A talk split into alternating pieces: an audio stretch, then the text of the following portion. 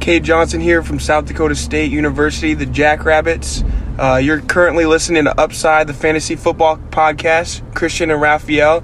Tune in, great show, great content. Give it a listen, guys.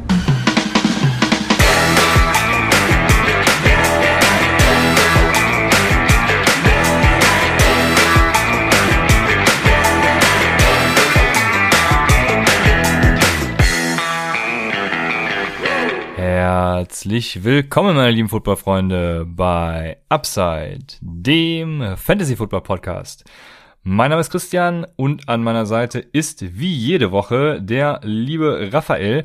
Und wir haben uns natürlich diese Woche wieder mal nicht lumpen lassen und ähm, uns quasi den Experten äh, rangeholt, den es gibt. Ähm, vielen in der deutschen Bubble wird er vielleicht ja kein Begriff sein, aber äh, ich wurde auf ihn aufmerksam gemacht, bin auf ihn gestoßen und war sofort verliebt. Ähm, Lorenz Leinweber ist sein Name. Hallo Lorenz. Ja, moin. Äh, erstmal viel, viel zu nett auf jeden Fall. Äh, ganz, ganz so gut ist auch nicht, aber ich freue mich auf jeden Fall hier zu sein äh, und das Ganze heute mal auf Deutsch zu probieren. ja, äh, du hast gesagt auf Deutsch, genau. Du, du machst ja schon einiges an Content ähm, in anderer Sprache. Also erzähl kurz was zu dir. Wo, wo kommst du her? Wo findet man dich? Was machst du eigentlich? Ja, ähm, ich bin Deutscher, also ganz, ich habe auch keine amerikanischen Eltern oder so. Äh, ich habe ein Jahr in Amerika gelebt, bevor die Leute, weil jeder fragt immer, hey, warum kannst du gut Englisch? Ähm, daher kommt das. Ich habe ein Jahr in Pittsburgh gelebt und ähm, ich bin äh, ich bin bei der NFL Draft Bible, bin ich Senior Scout. Ähm, wir sind auf Sports Illustrated. Ähm, wenn ihr im Internet eingebt, si.com ähm, slash NFL slash Draft, ähm, findet ihr einiges von, von meinen Sachen und auch von, von den anderen Leuten von unserem Team. Seit, pff, seit, seit wann sind wir denn bei SI? Seit ähm, Ende, Ende Januar, glaube ich. Ende Januar, eine Woche vorm Super Bowl, hieß es dann, yo, äh, hier, hier ist der Startschuss. Ihr, ihr seid jetzt auf SI mit der Draft Bible. Ähm, und ja, äh, ich bin, vorher war ich, war ich Draft Analyst sozusagen beim Dynasty Draft Room. Ähm, das war so eine kleine Seite. Wir haben, glaube ich, 2500 Follower auf Twitter, ähm, wo wir über alle möglichen Draft, Fantasy, also ich eben eher Draft, aber ich spiele auch Fantasy Football, also ich bin dem Thema nicht völlig fremd, ähm, Artikel geschrieben haben. Und seitdem das auf SI ist, auf Sports Illustrated, ist das natürlich alles bisschen größere Geschichte. Sehr gut, ja, vielen Dank. Ähm, wir werden natürlich ja verlinken, wo man dich findet in der Folgenbeschreibung, aber ist kurz gesagt auf Twitter zum Beispiel at scoutinglens. Ähm, lasst da gerne ja ein Follow da. Bevor wir loslegen, ähm, muss Raphael, oder da hat Raphael die Ehre, sagen wir es so, ähm, ein paar Shoutouts zu verkünden. Daher, Raphael, äh, hallo auch an dich und Bühne frei. Jo, ja, wir haben äh, mal wieder ein paar neue Supporter dabei. Zum einen den Archie Andy, der ist im Tier 4 mit 5 Dollar dabei. Und diesen Shoutout will er gerne dafür nutzen, um einen Gruß an die völlig absurden Jungs der Honey Badgers Dynasty League zu senden, die sich auch ähm, im Discord-Channel gefunden hat. Und die Jungs äh, aus der Honey Badgers Dynasty sind sogar so verrückt, dass sie sogar so einen eigenen Filmteaser äh, für den Startup Draft am 7. Mai produziert haben. Hast du den gesehen, Christian, in, im Discord-Channel? Der ist richtig krass, die haben die richtig geil gemacht. So ein paar Draft-Szenen und dann gesagt, hier und da ist der, ist der Fantasy-Draft. Richtig geil auf jeden Fall. Gruß an die Honey Badgers Dynasty. Und äh, wir haben, ja, wir haben was ganz Krankes bekommen auf PayPal haben wir unfassbaren Support erhalten. Und zwar 240 Euro von der Upside Supporting Cast Liga, kurz USC, die vom guten Swiss Guy ins Leben gerufen wurde. Und diese kranke Dynasty hat diese kranke Summe an uns überwiesen. Äh, unfassbar. Hintergrund ist folgender. Und zwar erhalten wir jedes Jahr 75% der Entry Fees der Teilnehmer. Also wirklich geisteskrank. Heftigen Dank an äh, Swiss Guy, dem Initiator äh, des Ganzen und natürlich danke an jeden einzelnen der, der Member, also an den Football Junkie, an den Buff Soul, Barista Renault, Mr. Krabs, Tuska, Sick, SMF, 49er Flo, Schmiddy, Aluship, Raftak, Dynasty, F-Runner, Maximov, Olinio und zum guten Abschluss, zu guter Letzt, Albatros. Also vielen Dank an jeden Einzelnen für den Support. Danke euch. Heftig auf jeden Fall. Vielen Dank. Das ist übrigens die Liga, für die ich die Kicker-Rankings gemacht habe, weil auf der Basis äh, meines Dynasty Code-Kicker-Rankings haben die äh, ihre Draft-Picks ja picken dürfen. Das hat mich sehr gefreut und ja, umso mehr freut mich dann äh, diese Nachricht auch. Und ja, den Draft-Film habe ich natürlich auch gesehen, habe auch direkt geantwortet. Also bei jedem Draft muss so ein Film vorangehen, dass das Hype nochmal zusätzlich äh, auf. Das mache ich auch immer in meiner Home League. Von daher äh, mega geil. Ja, ja vielen Heftig. Dank an euch, an alle Supporter. Ähm, Ich muss Danke. auch sagen, ganz kurz, ich muss sagen, äh, ich habe heute die Upside-Tassen abgeholt. Ne? Also, also, ja, ich will nichts sagen, ne, aber guck mal, ich, es ist, es ist einfach überragend. Ja. Sehr gut. Ja, bald bei Lorenz im Hintergrund äh, bei der, wie, wie, wie heißt die Show jetzt nochmal? Sorry, äh, bei der Draft Bible Show halt. Äh, zu sehen. Die Upside-Tasse mit Platin kriegst du zugeschickt. Äh, macht sich bestimmt hervorragend auf deinem Schrank. Definitiv. Ich war da auf jeden Fall schon drauf, hinter den, hinter den Blockbuchstaben ähm, die Tasse stehen zu haben. Ja. Sehr gut. Jo, bevor wir äh, jetzt, bevor ich an Lorenz übergebe und ihm so ein paar ja, Einstiegsfragen stelle, haben wir natürlich noch ein paar News, die wir behandeln müssen. Und ja, die erste, die ich auf dem Tisch liegen habe, ist, dass Jordan Howard ein Jahr zu den Eagles geht. Ich glaube, da braucht man jetzt nicht groß drüber reden. Ja, ähm, äh, war, ja, er war ja letztes Jahr auch schon da. Okay. Ja, denkst du, denkst du, das beeinflusst Miles Sanders nicht? Ich habe letztes Jahr darauf gehofft, dass es ihn beeinflusst. Das hat's nicht. Von daher gehe ich stark davon aus, dass nein. Es ist eher nur, nur ein Death Chart und äh, ja. Goal-Line Goal -Line Back und, und das war's. Ne? Da war er eh nicht stark Miles Sanders, deswegen ist er halt so ein Running Back 2 mit Upside, ne? Ja, hin und wieder ein paar Carries, aber mehr auch nicht. Es sei denn, Lorenz äh, grätscht jetzt rein und sagt, ey, äh, Christian, ey. Nee, nicht wirklich. Äh. Nee. ja, okay. Vor allem, vor allem mussten sie auch was machen, ne? weil die hatten Death Chart mäßig da nichts am Start. Ne? Die hatten Boston Scott, Jason Huntley, irgendwie Adrian Killens und Elijah Holyfield, den kennt man noch. Äh, deswegen war das wahrscheinlich auch nur ein Need, den sie vor dem Draft so ein bisschen gestopft ja. haben. Und äh, ich glaube aus Fantasy-Sicht sogar ganz gut, dass es nur Jordan Howard ist, weil ähm, das hätte auch schlimmer kommen können, vielleicht im Draft irgendwie äh, jemanden zu holen, der vielleicht noch ein bisschen mehr Upside hat und Jordan Howard, ja, der, der ist nicht mehr der Jordan Howard von vor zwei Jahren, wo er seine 1000 Yards back-to-back -back hatte. Ne? Dann haben wir einen anderen Running Back, der wurde schließlich gecuttet oder haben sie sogar, ich glaube, er wurde gecuttet und dann gesigned von Tampa, ne, Gio Bernard. Ähm, ja, Gio Bernard, der, der, der James White, äh, nachdem James White ja dann abgesagt hat und bei New England unterschrieben hat, ist das die Ersatzlösung, also äh, Third Down Back, keine Ahnung, ich weiß es nicht. Ja, ja äh, auf jeden Fall ist das komplett äh, crowded und Messi, das Backfield, keine Ahnung, will ich in Fantasy nicht haben. Auch wieder interessant, dass äh, der auch von den Chiefs ein Angebot hatte, ne? Aber ist auch ist total vorbeigegangen. Also zu wieder schon wieder die Chiefs wurden wieder abgewiesen von von den Spielern. Das wird einfach super eklig in Tampa Bay, ne? Also ich ich weiß nicht. Leonard Fournette, äh, unfassbarer PPA Monster natürlich, Receiving Threat. dann Rojo und jetzt äh, Gio Kishon Vaughn. Ey, ich habe keine Ahnung. Also wenn ich einen draften würde, dann ist es immer noch äh, Leonard Fournette, weil Rojo mögen sie anscheinend nicht. Aber das ist auf jeden Fall absoluter Dreck da im, im Backfield. Ich habe ich hab heute noch einen äh, Mockdraft gesehen, ich weiß gar nicht mehr, wo es war. Äh, da ging sogar noch Travis Etienne nach Tampa. Also. Boah, okay. ich glaube, da sind wir jetzt abge abgesichert. Ich glaube, das machen ja, sie nicht. Wollen wir mal hoffen. Also, apropos Travis Etienne. Glaubst du, äh, komm, Lorenz, das ist doch eine super Frage für dich. Glaubst du, dass sich mit dem Signing von James Conner in äh, Arizona die Chancen auf einen Running Back im Draft verringert verhöht, erhöht oder äh, ja, dass, dass sie gleich geblieben sind? Also ändert das James Conner Signing irgendwas am Draft Approach der Arizona Cardinals?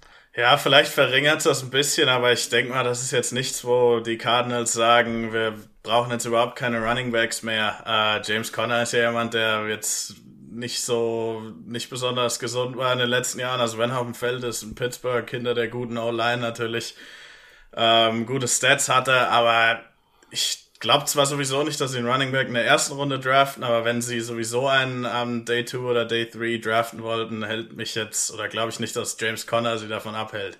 Ja, Na, glaube ich auch nicht. Ich denke auch, die werden mit dem 16 Overall werden die runtertraden, um ein paar Picks zu sammeln in der zweiten, dritten, vierten Runde, weil da haben sie ja nichts in der dritten, vierten. Und ähm, ich, ich, ich sag's auch so, wie ich bei Chase Edmonds gesagt habe, die ganzen Wochen vorher. Das gilt jetzt auch für James Conner, sell high, weil die werden einen draften und wenn es schlimm läuft, werden sie irgendwie Travis Etienne draften, dass dann da kein Value mehr sein wird. Wir haben Chase Edmonds Owner werden sich auf jeden Fall in Arsch beißen, dass sie den nicht verkauft haben. Aber wir haben es ja gesagt bei Upside, ne? So ist es, ja. Ja, ich, ich also ich habe tatsächlich die Befürchtung, dass damit die Chance sogar gestiegen ist, weil äh, ich glaube nicht, dass es irgendwas am Approach der Cardinals ändert. Dafür glaube ich aber, dass jetzt zum Beispiel, äh, keine Ahnung, es ist ja so, ich weiß gerade nicht, wie der Bias heißt, aber wenn du jetzt das Team bist, was vor den Cardinals pickt, dann denkst du dir, ey, komm, nehm, nehm ich doch mal Travis Etienne, ne, so, äh, so, so, äh, weiß nicht, also, ähm, Ja, Travis Etienne zu New England, das wäre doch geil. Keine Ahnung, ja, nee, nee, nicht in der ersten Runde, Raphael. ähm, nee, aber, nee, nee, aber irgendwie so in, in die Richtung, keine Ahnung. Ich habe ich hab die, meine schlimmsten Befürchtungen. Wobei Adrian äh, sagt ja quasi jeden Tag, dass Travis Etienne zu den Cardinals geht, deswegen, ich habe mich so langsam an den Gedanken gewöhnt. Ähm, äh, das ist wahrscheinlich so eine self-fulfilling prophecy, keine Ahnung. Und ich glaube tatsächlich, also ich weiß nicht, ob es sich zurücktraden äh, lohnt, weil äh, also alle Mocks, die ich irgendwie mache, da fällt entweder ähm, also entweder ein geiler Wide Receiver fällt äh, zu den Cardinals oder halt Patrick Certain und ich glaube, wie spricht man eigentlich? Certain? Certain. Certain, okay. Entschuldigung. Ähm, und ja, ich glaube, dann schlagen sie zu. Also, ja, ja. Aber wir werden sehen. So, lass uns nicht lange damit aufhalten. Ähm, dann haben die Falcons Ito Smith released. Äh, den hatte ich ja auch mal lange Zeit gedacht, der wird mal gut. Wird er jetzt nicht mehr. Mhm. Keine Ahnung, was mit dem passiert, aber Fantasy-Relevanz genießt er nicht. Ja, das ist für meiner Meinung nach schlechtes Zeichen für Mike Davis weil damit jetzt für mich feststeht, dass sie auf jeden Fall einen Running Back draften, denn sie haben momentan nur Quadri Allison und Tony Brooks James, den kein Mensch kennt. Äh, deswegen, also mit Ito Smith hätten sie potenziell halt einen im Receiving Game gehabt, der keine große Gefahr für Mike Davis ist. Und so haben sie jetzt halt eine Menge Picks. Äh, in den ersten äh, vier Runden haben sie jeweils einen, dann in der fünften drei Stück. Ich meine, fünfte ist jetzt kein Draftkapital, aber die werden auf jeden Fall einen draften. Ähm, hoffentlich nicht so früh, dass Mike Davis gar keine Relevanz mehr genießt. Aber ich denke, so ist sicher, dass da halt ein Running Back im Draft gezogen wird, der halt massiv mehr Upside hat als halt ein Ito Smith oder halt halt ein Quadri Ollison. Und deswegen glaube ich, das ist schlechte News für Mike Davis. Ich hätte lieber gesehen, dass die ja mit Ito Smith, Mike Davis und Quadri Ollison ins, äh, ins Rennen gehen und da wäre Mike Davis halt, Mike Davis halt ein Leadback gewesen. So ist die Gefahr sehr hoch, äh, dass er es zu Beginn der Saison halt nicht ist. Sehr gut, dann haben wir als letzte News und Lorenz, du beschäftigst dich ja schon ähm, ja sehr lange Zeit mit äh, dem Draft. Ist eigentlich der oder die Draft? Ich weiß es auch nicht. Ich bin, bin mir okay. auch mal unsicher. okay, alles klar. Ja, ja, wir, wir, wir, uns ist es egal. Also wir respektieren da alles. Äh, das ist vollkommen okay. Aber genau, du beschäftigst dich schon sehr lange damit und Julian Edelman äh, hat sein Retirement bekannt gegeben. Äh, Julian Edelman eine geile Story eigentlich, ne, so als als ich wurde ja sogar als Quarterback gedraftet, ich weiß es gerade gar nicht. Ähm, und hat sich dann halt echt gemacht, ne? Äh, was sagst du dazu? Was, was gibt er dir so, was bleibt zurück als Gefühl? Ja, auf jeden Fall die Playoff Runs mit den Patriots. Also es war damals, ich bin jetzt keiner, der Patriot-Hater ist, muss ich ganz ehrlich sagen. Also ich habe Belichick und Brady, die, die schon immer, schon immer auch ganz geil gefunden. Ähm, waren natürlich auch nicht in der NFC, in der meine Niners sind. Äh, deswegen war es vielleicht auch bisschen leichter. Aber Edelman war natürlich Teil davon, äh, mit, den, mit dem krassen Catch da im Super Bowl gegen die Falcons. Das war so das Erste, was mir immer durch den Kopf geht. Oder ist das Erste, was mir durch den Kopf geht, wenn man irgendwie an Julian Edelman denkt. Ich denke, er ist kein Hall of Famer, aber ähm, Hall of Very Good vielleicht und ähm, auf jeden Fall, also ich mag Julian Edelman. Äh, wie, wie du schon sagst, die, die Story ist cool. Äh, Quarterback, ich glaube bei Kent State oder so äh, und dann die Position gewechselt.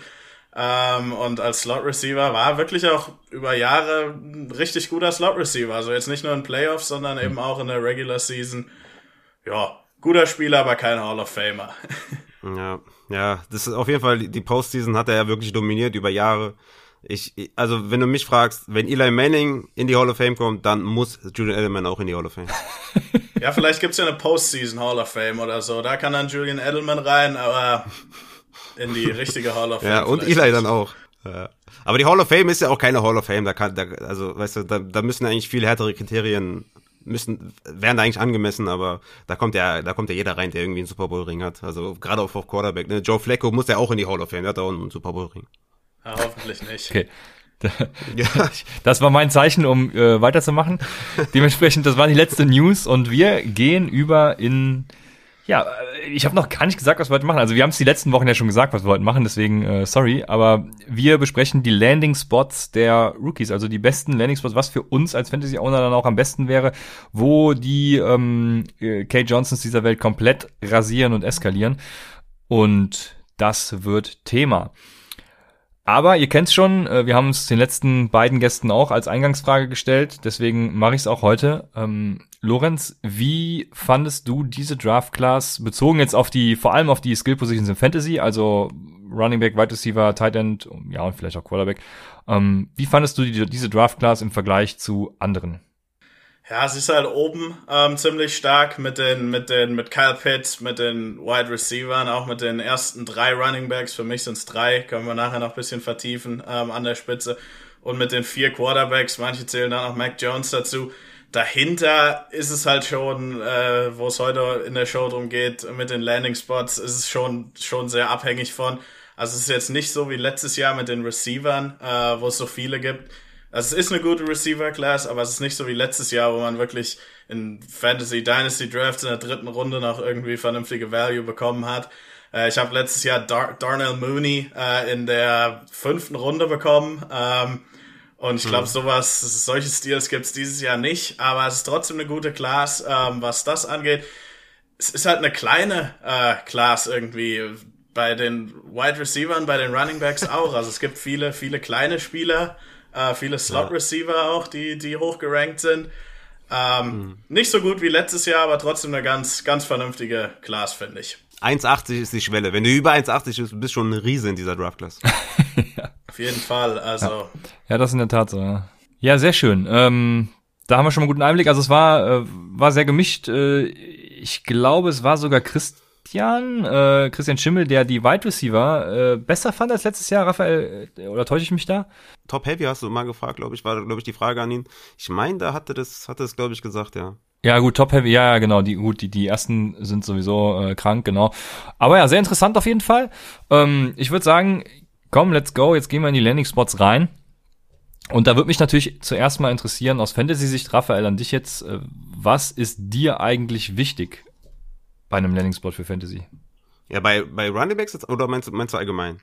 Ja, äh, genau, Running Backs und Wide Receiver, also Running Backs und Receiver. Ja, so. Äh, bei Wide Receivern finde ich es gar nicht so wichtig, weil bei Wide Receivers, also wenn man jetzt aus Dynasty-Form äh, spricht, kommt es halt mehr auf das Talent meiner Meinung nach drauf an. Also ich werde meine Rankings jetzt nicht großartig bearbeiten, je nach Landing Spot bei den, Running, äh, bei den Wide Receivers, weil, weil du einfach das Talent draftest. Ähm, bei den Running Backs natürlich eine komplett andere Nummer. Ne? Also da kommt es halt übertrieben auf den Landing-Spot an.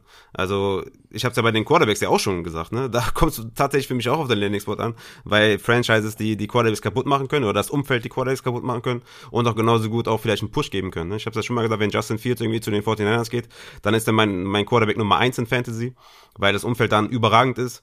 Ähm, und ich, ich glaube auch Zach Wilson zum Beispiel bei den Jets jetzt nicht optimal für Zach Wilson. Ich glaube, der wird da schon auch Fuß fassen und das ist ja auch ein ähnliches äh, ja, also Seth Galina von PFF hat das ja ganz schön erklärt, auch in ein paar Videos und so, warum Zach Wilson gut zu den Jets passt, ne, durch dieses äh, BYU's äh, Outside Zone äh, Rushing Scheme.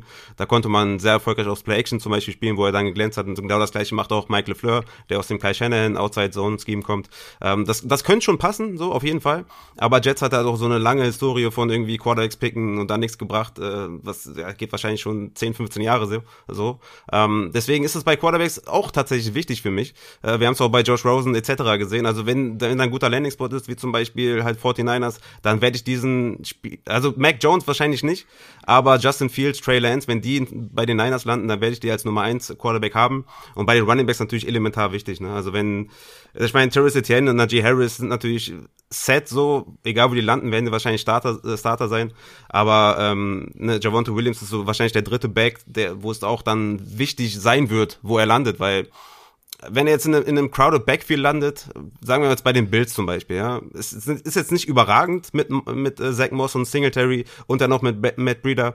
Aber es ist schon auch Konkurrenz da und da muss er sich wahrscheinlich auch durchkämpfen, dass er da, keine Ahnung, ja, schon seine 60% äh, Opportunity Share bekommt. Die wird er nicht geschenkt bekommen. Äh, da fängt es dann schon so langsam an, wo ich dann sage, okay, das ist jetzt nicht optimal. Wenn Kenneth Gainwell dann äh, zum Beispiel in einem hervorragenden Fit landet, dann kann es schon sein, dass ich Kenneth Gainwell dann zum Beispiel über Javonte Williams ranke, je nachdem, wo die dann landen. Aber es ist natürlich bei den Running Backs durchaus entscheidender. Also um ja, um's mal ähm, auf den Punkt zu bringen, falls ich das, was du gesagt hast, richtig zu, ja, zusammenfassen kann. Ähm, zum einen ist es wichtig, äh, natürlich, dass der Spieler überhaupt spielt, ne? Also das ist immer ganz klar. Ich, wenn ich zum Beispiel so einen Keyshawn Vaughn habe, äh, wie letztes Jahr, der überall gehypt wurde, ähm, dann bringt mir das nix, ne? weil er spielt halt einfach nicht. Ähm, deswegen, egal bei welchem, bei welcher Position, für mich ist wichtig, ey, die Jungs stehen auf dem Platz. Auch Anthony Gibson, den ich gehypt habe, ist ja auch ein super Beispiel. Der kann nicht Pass blocken, deswegen äh, macht da JD McKissick irgendwie 300 äh, Receptions im Jahr, oh, was mir tierisch auf den Sack ging. Äh, ne? Das sind so Sachen, die mich halt einfach interessieren. Also spielt der, steht der bei den, bei allen Downs auch auf dem Feld, dies und jenes. Und das zweite ist eben das Scheme, wo sie reinkommen, du hast eben Outside, ähm, Außer, außer so ein äh, Screen-Team angesprochen, ähm, also gut in Bezug auf Zach Wilson, aber ist natürlich für die Running Backs äh, auch entscheidend auf jeden Fall. Äh, oder noch noch, äh, noch entscheidender. Ähm, mhm. Deshalb genau, das ist äh, sind so die beiden Punkte, auf die wir achten. Und Lorenz, ähm, Vielleicht auch wichtig für die Hörer zu wissen, wie hast du jetzt die besten Landing-Spots für dich so, also was ist, was an Landing-Spot ist für dich wichtig? Ja, wie du schon, wie du schon gesagt hast, es bringt natürlich nichts, den ähm, talentiertesten Spieler zu haben, wenn er zwei, drei äh, andere vor sich hat, die eben schon länger in der NFL sind, die das Playbook nicht mehr lernen müssen und die dann als Rookies oder wann ähm, eben mehr spielen. Äh, Gerade bei den Running Backs kommt halt schon, die, die Production kommt schon arg auf die O-Line an.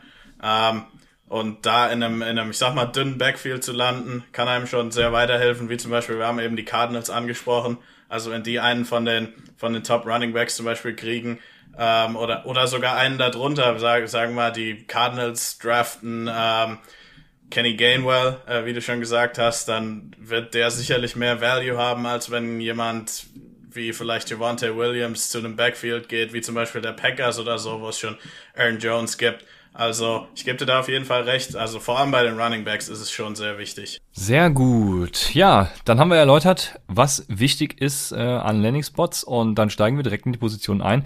Wir haben die Quarterbacks und ich ich, ich habe heute mehrere Mocks gemacht, aber in einem Mock, den ich gemacht habe, ging tatsächlich äh, Zach Wilson an eins. Da, da habe ich mich gefragt, okay.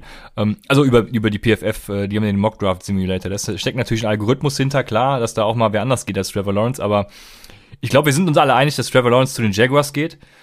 Ähm, deswegen brauchen wir da, glaube ich, nicht groß drüber schwächen, sprechen. Ähm, siehst du irgendwelche Schwächen, die ihm gefährlich werden könnten im Laufe der Saison? Äh, ich gehe jetzt davon aus, dass er komplett alle 16 Spiele macht und äh, nichts groß zeigt, was die Jaguars dazu bewegt, äh, den Pick zu bereuen. Deshalb würde ich den einfach übergehen. Auf, auf Trevor Lawrence, ja, ähm, die Offense, aus der er kommt, ähm, ist natürlich bisschen schwierig. Ähm, auf das NFL-Spiel zu projizieren, aber ich denke mal, was er macht in Sachen Arm-Talent und ähm, ich finde auch seine Accuracy ist sehr gut, äh, die Confidence, die er hat in, in der Pocket, ähm, die Mobilität und dann in einem Scheme von Urban Meyer, äh, was ja auch bisschen aus dem College Game kommt. Da wissen wir alle nicht so ganz genau, wie das aussehen wird. Denke ich mal, wird er schon erfolgreich sein. Ob er jetzt eine Justin Herbert Rookie Season hat, das sehe ich jetzt so richtig noch nicht kommen. Aber ich denke mal, er wird, ein, er wird eine ordentliche Rookie Quarterback äh, Season haben da bei den, bei den Jaguars, weil ich finde auch die Receiver sind in Ordnung, also DJ Chark und LaVisca Chenault äh, mochte ich letztes Jahr im Draft sehr gerne, wenn der gesund bleiben kann, ähm, hat er da auf jeden Fall gute Optionen. Mhm. Wenn man dann vielleicht noch einen Tight End draften kann oder so. Die Offensive Line ist okay, also es gibt jetzt nichts, wo ich sagen würde, yo, Trevor Lawrence in Jacksonville, das wird überhaupt nichts. Äh, sicher ist immer noch ein Restrisiko mit den Quarterbacks, mit den First-Round-Picks. Äh, da gibt's ja die schöne Statistik, dass eben, ich weiß jetzt gar nicht wie viele, aber es sind ziemlich viele, wo es nicht funktioniert. Aber ich denke mal, Trevor Lawrence ist schon ziemlich sicherer, äh, ziemlich sicheres Prospect. Sehr gut. Und dann haben wir jetzt eine Kontroverse und zwar, äh, ich weiß gar nicht, wie das jetzt kam über die äh, das letzte Jahr. Zach Wilson geht ja äh, wie sagt man, ähm, für das deutsche Wort, äh, unanimous, ähm, also geht überall äh, als Pick 2. Und du hast ja kürzlich dein Quarterback-Ranking auf äh, Sports Illustrated veröffentlicht. Du hast auch Justin Fields an zwei, ähm, Lorenz. Glaubst du, also glaubst du, er passt besser zu den Jets als Zach Wilson? Ja, ich bin, ich mag, ich finde Justin Fields grundsätzlich die einzige die einzige, ähm, das, das einzige, was Zach Wilson irgendwie besser macht, meiner Meinung nach, ist, sind die Plays äh, outside of structure. Also ich, ich finde in einer normalen Offense, ähm, auch bei Bootlegs und so weiter, ist Fields einfach besser. Ich finde, er ist mehr akkurat, er hat einen, einen stärkeren Arm. Ähm, und Zach Wilson, ich mache mir schon Sorgen bei ihm, ob er von der Pocket aus ähm, ge gewinnen kann in der NFL, weil er macht viel, ähm, wenn er wenn er da rumrennt. Ähm, aus der Pocket heraus, Plays extended und er wird einfach nicht mehr, er wird einer der kleinsten Spieler auf dem Feld sein und er wird auch nicht mehr der schnellste und einer der besten Athleten sein in der NFL. Äh, und das, das wird schon schwieriger für ihn, glaube ich, die Transition, ähm, wenn man es vergleicht mit Fields, der halt in, bei Ohio State zwei Jahre hintereinander in die Playoffs gekommen ist auch dieses Jahr die, die Spiele, die ja bei Fields immer äh, kritisiert werden, gegen Indiana, Northwestern, das waren ja zwei der besten Defenses in College Football dieses Jahr. Ähm, und Wilson hatte dieses Jahr die eine Saison, wo man wirklich weder bei der Offense noch bei der Defense viel sieht, was man jetzt wirklich, wo man jetzt wirklich sagen kann, okay, das kann ich so in, in NFL-Spiel, ähm, kann ich das auch so machen für mich ist er immer noch talentiert, aber ich sehe ihn halt nicht, nicht in dieser Class als, als den zweiten Quarterback, äh, weil einfach die, die anderen beiden, also ich habe ihn auf vier, ich finde einfach äh, Justin Fields und, und Trey Lance äh, gefallen mir einfach besser, das, die sind sicherer meiner Meinung nach, man kann dann diskutieren, hat Zach Wilson vielleicht ein bisschen mehr Upside, wenn das wenn das in der Pocket und, und in, in Structure besser wird, sicher, äh, kann man diskutieren, aber ich finde Fields und auch Lance sind, sind sehr gute, sind sehr gute Prospects, die aus verschiedenen Gründen äh, meiner Meinung nach besser ins NFL-Spiel passen. Du, du, hast, du spielst ja auch Fantasy. Also ich als Fantasy-Owner sage mir, ich, ich drafte an 1.1 äh, in Rookie, also in Superflex Rookie Draft zum Beispiel jetzt den, äh, der zu den 49ers geht. Ne, das ist mir ist mir scheißegal, wer das ist. Äh, den will ich haben. Mal so ganz plump gesagt. Äh, hoffe ich, dass sich das bewahrheitet äh, im Draft. Ähm, auch, auch bei Mac Jones, ja? Wir, wir, wir, werden sehen, bei McKirkle wahrscheinlich nicht, aber ich glaube auch nicht, dass das zustande kommt. Ähm, Wer wäre der beste Fit für Kyle Shanahan, los? Ja, für mich ist es Justin Fields. Ähm, wenn man sieht, was die 49ers, die machen mit den Bootlegs, ähm, den, den Quarterback auch bisschen, ähm, bisschen be bewegen von rechts nach links. Man muss ja viele Throws on the move sozusagen machen äh, in der Offense und da ist Justin Fields wirklich derart akkurat. Also vor allem, wenn man die Playoff-Spiele guckt, vor allem gegen Clemson, was er da wirklich macht ähm, nach rechts oder auch nach mhm. links äh, entgegengesetzt seiner, also hat er ist ja Rechtshändiger, Rechtshänder ähm, und dann nach links zu laufen äh, und zu werfen, was er da wirklich macht, ist schon Wahnsinn.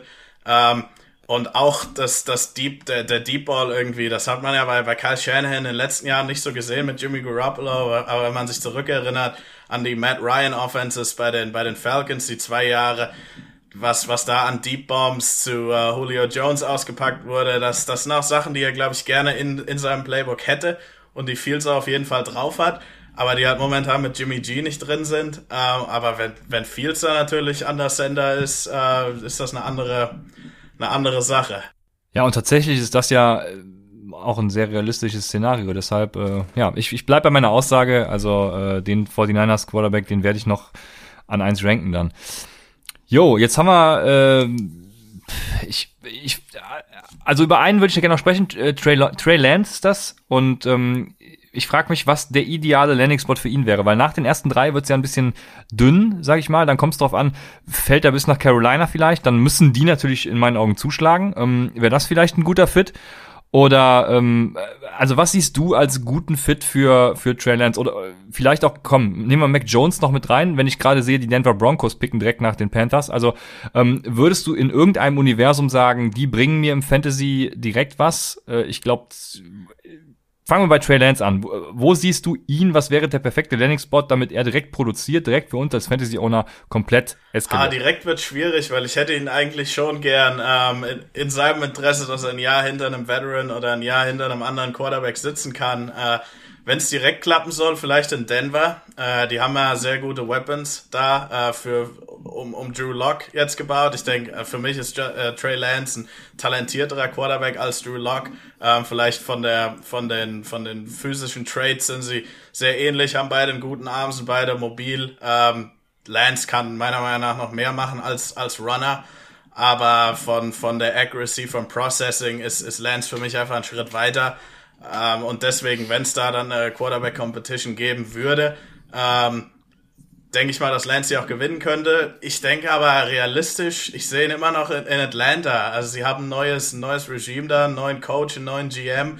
Ähm, Matt Ryan ist auf, ist, auf einem, ist auf einem teuren Vertrag jetzt noch, aber der läuft auch aus irgendwann in den nächsten zwei Jahren. Man könnte jetzt da Trey Lance draften dahinter. Äh, mit, der, der kann sich dann langsam, kann er an die Offense von Arthur Smith herangeführt werden und dann irgendwann meiner Meinung nach in, in der Offense äh, mit den mit den Weapons, die sie da noch haben, mit der O-Line, die auch noch ganz in Ordnung ist, ähm, ein richtig guter Quarterback sein kann. Also das wäre ein Landing Spot und dann natürlich Carolina, wenn die Joe Brady halten können und ein paar von den Weapons behalten können, die Offensive Line ein bisschen verstärken können, wäre das auch einer. Aber ich ich weiß auch nicht. Jetzt da dadurch, dass sie Sam Darnold haben, weiß ich nicht, ob die wirklich noch einen Quarterback draften. Und mit Mac Jones, weil du danach gefragt hast, wenn er zu den Patriots fallen würde, wird mir das auf jeden Fall gefallen. Jemand, der dieses, diese, diese Spread Offense ist es ja nicht wirklich, aber von ähm, dem Offensive Coordinator da, diese Dropback Offense, die Brady da auch ähm, in der Brady da auch gespielt hat, könnte er da auch Erfolg finden. Und natürlich, wenn er bei den 49ers landet, äh, wird er vielleicht ein leichtes Upgrade über Jimmy Garoppolo sein und dann auch ähm, da natürlich früh producen. Ich denke mal für ihn, er wird wahrscheinlich ein bisschen früher aufs Feld kommen als Trey Lance, aber wir sind ja im Upside Podcast. Ähm, ich sehe einfach den, den, den Upside oder das Upside, wie sagt man es denn, äh, bei Mac Jones nicht. Also er könnte vielleicht ein guter QB2 sein in einer Superflex League. Aber egal, wo er jetzt landet, sehe ich ihn nicht als jemand, den ich in den ersten 5, 6, 7, 8 Picks nehmen würde. Und bei Trey Lance, Justin Fields und sogar Zach Wilson äh, ist das schon so. Trey Lance startet Woche 5 für New England und die benchen Cam Newton. Und die gehen hoch, die, die Patriots gehen hoch, traden hoch für Trey Lance. Und dann ist Sky the Limit für Trey Lance. Ich glaube, der wird komplett zerstören, äh, wenn er auf dem, auf dem Feld steht. Und ich glaube, New England ist da immer noch in der Konversation. Neben Denver wahrscheinlich die beiden realistischsten äh, Landing Spots für Trey Lance. Ja, die müssen halt hochtraden, genau. weil ich glaube, zu, wo sind sie, 15, 15 ja. so weit wird er nicht fallen. Mac Jones vielleicht, aber Trey Lance auf jeden Fall nicht. Ja, denke ich auch, dass die hoch müssen, ja. Ich denke mal, mit, mit Carolina macht wahrscheinlich am meisten Sinn, weil ähm, Carolina hat äh, Sam Darnold. Ich glaube nicht, dass ah, die einen Quarterback nehmen werden. Wenn, wenn einer fällt, müssen sie in meinen Augen einen draften. Ich also wenn immer noch in Atlanta. An vier auch dann direkt, ja? Jo. Okay, ja, krass. Und was machen die ja mit Matt Ryan? Matt Ryan spielt ein Jahr und äh, nächstes Jahr, wenn man aus dem Vertrag raus kann äh, oder wenn man ihn tradet oder wenn wenn sie da, wenn er eine Abfindung mit mit denen findet, vielleicht einen Paycut nimmt, nochmal woanders hingeht, ähm, Trey Lance wird ein Jahr dahinter sitzen, so wie Pat Mahomes in der Alex Smith, und dann wird man da einen Weg finden, wie man ihn im zweiten Jahr aufs Feld kriegt. Glaube ich schon. Aber das ist auch das Spannende, glaube ich, an diesem Jahr. Man hört ja, man, also ich habe zumindest in der Community sehr viel gehört, dass dieses Jahr der spannendste Draft irgendwie gefühlt aller Zeiten für die Leute ist, die ja natürlich jetzt auch noch nicht so lange dabei sind, vielleicht maximal fünf, sechs, sieben Jahre oder so. Ähm, ich glaube, das ist schon der aufregendste Draft der letzten Jahre. Ne? So viele gute Quarterbacks, so viele auch äh, Teams, die einen Need haben auf der Position. Dann zusätzlich noch die Wide Receiver-Klasse, die, die an der Spitze sehr gut ist. Also ich glaube, das, das ist sehr, sehr aufregend da in anderthalb Wochen. Ne? Da, da wird, oder zehn Tage, ja, zehn Tage noch ungefähr. Ey, das, das, das, das wird auf jeden Fall crazy. Ich bin jetzt schon gespannt, was da so abgehen wird, wer hochgeht, wer runtergeht. Und ähm, ja, ist auf jeden Fall krass. Ja, für mich ist es immer aufregend. Also, ja. das ist eigentlich unabhängig von der Klasse. Aber du hast schon recht. Also, die Quarterbacks ähm, und die Landing Spots nach den ersten zwei. Also, ich denke mal, das ist schon, das ist schon fast sicher, wie wir schon gesagt haben, dass Trevor Lawrence äh, an erster Stelle geht und dann Zach Wilson an zweiter. Was danach passiert, ist schon echt, echt interessant, weil es ist ja bei den 49ers auch die drei Quarterbacks, die da noch, die da noch da sind, ja wirklich auch eine Option sind, anscheinend. Auch Mac Jones. Das ist ja auch super interessant. Was machen die Bengals? Ne? Nehmen die Kyle Pitts, nehmen die Jamar Chase, nehmen die Sewell. Also, gibt, also es gibt so viele Teams, die so viele Optionen haben, äh, die so viele Möglichkeiten haben, so viele verschiedene Möglichkeiten auch, weil es halt so viele gute Spieler gibt. Wie viele Wide Receiver gehen in den Top 10, wie viele gehen dann in der ersten Runde komplett? Also es ist, es ist, es ist, es ist komplett crazy. Ich glaube, das ist schon so von den Namen her und vom, vom Value her der Position, glaube ich, schon einer der interessanteren Draft der letzten Jahre, würde ich schon sagen. Auch wenn es für dich vielleicht jedes Jahr interessant ist. Aber ich glaube, gerade auch was die so Top 4 Quarterbacks haben wir schon lange nicht mehr gehabt. Ne? Ich würde das so nicht ganz unterschreiben. Ich würde aber äh, dir zustimmen in dem Sinne, dass es interessant für ja, allen, ich sag mal in Anführungsstrichen, normalen Fantasy-Spieler ist, weil ich glaube, es wird viel Offense gehen in der ersten Runde. Und äh, dementsprechend werden natürlich äh, die Leute, die jetzt gerade nicht gerade IDP spielen oder so, die werden auf jeden Fall für Kosten kommen, viel Spaß haben. Ähm, und ich bin sowieso, ne, ihr wisst es, wie immer sehr gespannt. Und an vier Atlanta, ja, das, das wäre für mich tatsächlich ein Kracher. Äh, mich haben die Ma äh, Matt Ryan MVP-Odds auch so ein bisschen angelächelt. Da hätte ich, äh, hätte ich gerne was drauf gesetzt. Aber ich traue mich nicht. Äh, ja, ich bin gespannt. Gut, ähm, ich, wir haben jetzt die Quarterbacks durch. Ich würde gern noch wissen, äh, wer war's nochmal? Ähm, Schräger, wie heißt der Schräger mit Vornamen? Ähm, Peter, Peter, oder Matt oder so? Pete, Peter, danke. Hat an 32, ich glaube, ich glaube so irgendwie mit der Begründung, äh, sie brauchen ja eh nix, deswegen nehmen sie jetzt den, hat der äh, Davis Mills, Quarterback von Stanford, zu den Tampa Bay Buccaneers gemockt. Was würdest du zu sowas sagen? Also Davis Mills ist ja ein, äh, ich glaube, er war sogar Five-Star-Recruit damals, äh, hat dann irgendwie nicht gespielt, äh, nur am Ende hin, weil der Quarterback verletzt war. Ich weiß nicht ganz genau, äh, bin so tief in Stanford da auch nicht drin. Ähm, Wäre das irgendwie für dich, gibt es so eine Welt, in der sowas denkbar wäre, dass irgendeine Überraschung in Runde 1 dann noch passiert? Ja, denkbar ist es immer, aber ich sehe es bei, bei Davis Mills und auch bei den anderen Quarterbacks, Kyle Trask sowieso nicht, äh, Kellen Mond. Ähm, wenn man die jetzt so gradet und sich die so anguckt, ist da halt einfach nicht genug, um zu sagen, hey, das sind, die sind so talentiert, wie zum Beispiel letztes Jahr Jordan Love. Also hatten natürlich auch viele, hey, den muss man in der zweiten Runde nehmen, aber für mich hat er schon genug, äh, genug Trades und genug auch, auch andere Dinge gemacht, um zu sagen, yo, wie die Packers, den nehmen wir in der ersten Runde. Also Davis Mills persönlich würde ich irgendwann vielleicht Ende der dritten, vielleicht in der vierten Runde, wenn ich GM wäre und wirklich einen Quarterback brauche, würde ich drüber nachdenken, der ist so ungefähr in der Range von Kellen Mond. Äh, das wird mich schon schockieren. Also wenn da jetzt ein Mac Jones fällt, bis auf 32, was wahrscheinlich auch nicht passiert, dann kann ich schon also ist es, glaube ich, nicht ganz verrückt, dass die sowas machen, aber Davis Mills wird mich schon, oder irgendein anderer außerhalb der Top 5 Quarterbacks wird mich schon sehr wundern. Okay. Gibt so einen in der Region, ich hab's mal, hab mir mal so ein paar Namen jetzt frei überlegt, keine Ahnung, Mason Rudolph, Drew Locke, Will Greer, die irgendwie so alle zweite Runde, vielleicht auch dritte Runde gingen, aber die irgendwie mal die Chance zumindest hatten zu starten. Gibt's so jemanden äh, ja, aus deiner Sicht, der eventuell das Glück haben könnte, Gardner Minshew ist natürlich noch die ganz krasse Ausnahme, was war der, Sechstrunden-Pick oder so. Ähm, Gibt es für dich so einen Spieler mit massig Upside, den man spät in irgendwelchen späten Runden draften könnte? So, so ein My-Guy quasi? Ah, bei den Quarterbacks ist es echt schwierig. Also, ah, okay. Kellen Mond, wenn er zählt, Kellen Mond, wenn er zählt, der ist halt äh, unter Druck ziemlich schwach. Also, wenn man sich zum Beispiel das Alabama-Spiel anguckt, irgendwann hat Saban dann gesagt, yo, hier sind unsere zehn Blitzes, die wir haben und die, die wechseln wir jetzt einfach durch und dann wird der Quarterback das, den, den Ball auch nicht mehr vernünftig los. Ähm, sonst hat er natürlich ganz gute Mobilität, einen ganz guten Arm, äh, relativ akkurat, aber es ist schon echt, es ist schon echt äh, hart in dieser, in dieser Class. Ah, okay, alles klar. Sehr gut. Das heißt, wir haben keinen Sleeper Quarterback. Das ist natürlich ein bisschen schade. Aber das ist umso besser, weil wir dann direkt zu den Running Backs übergehen können.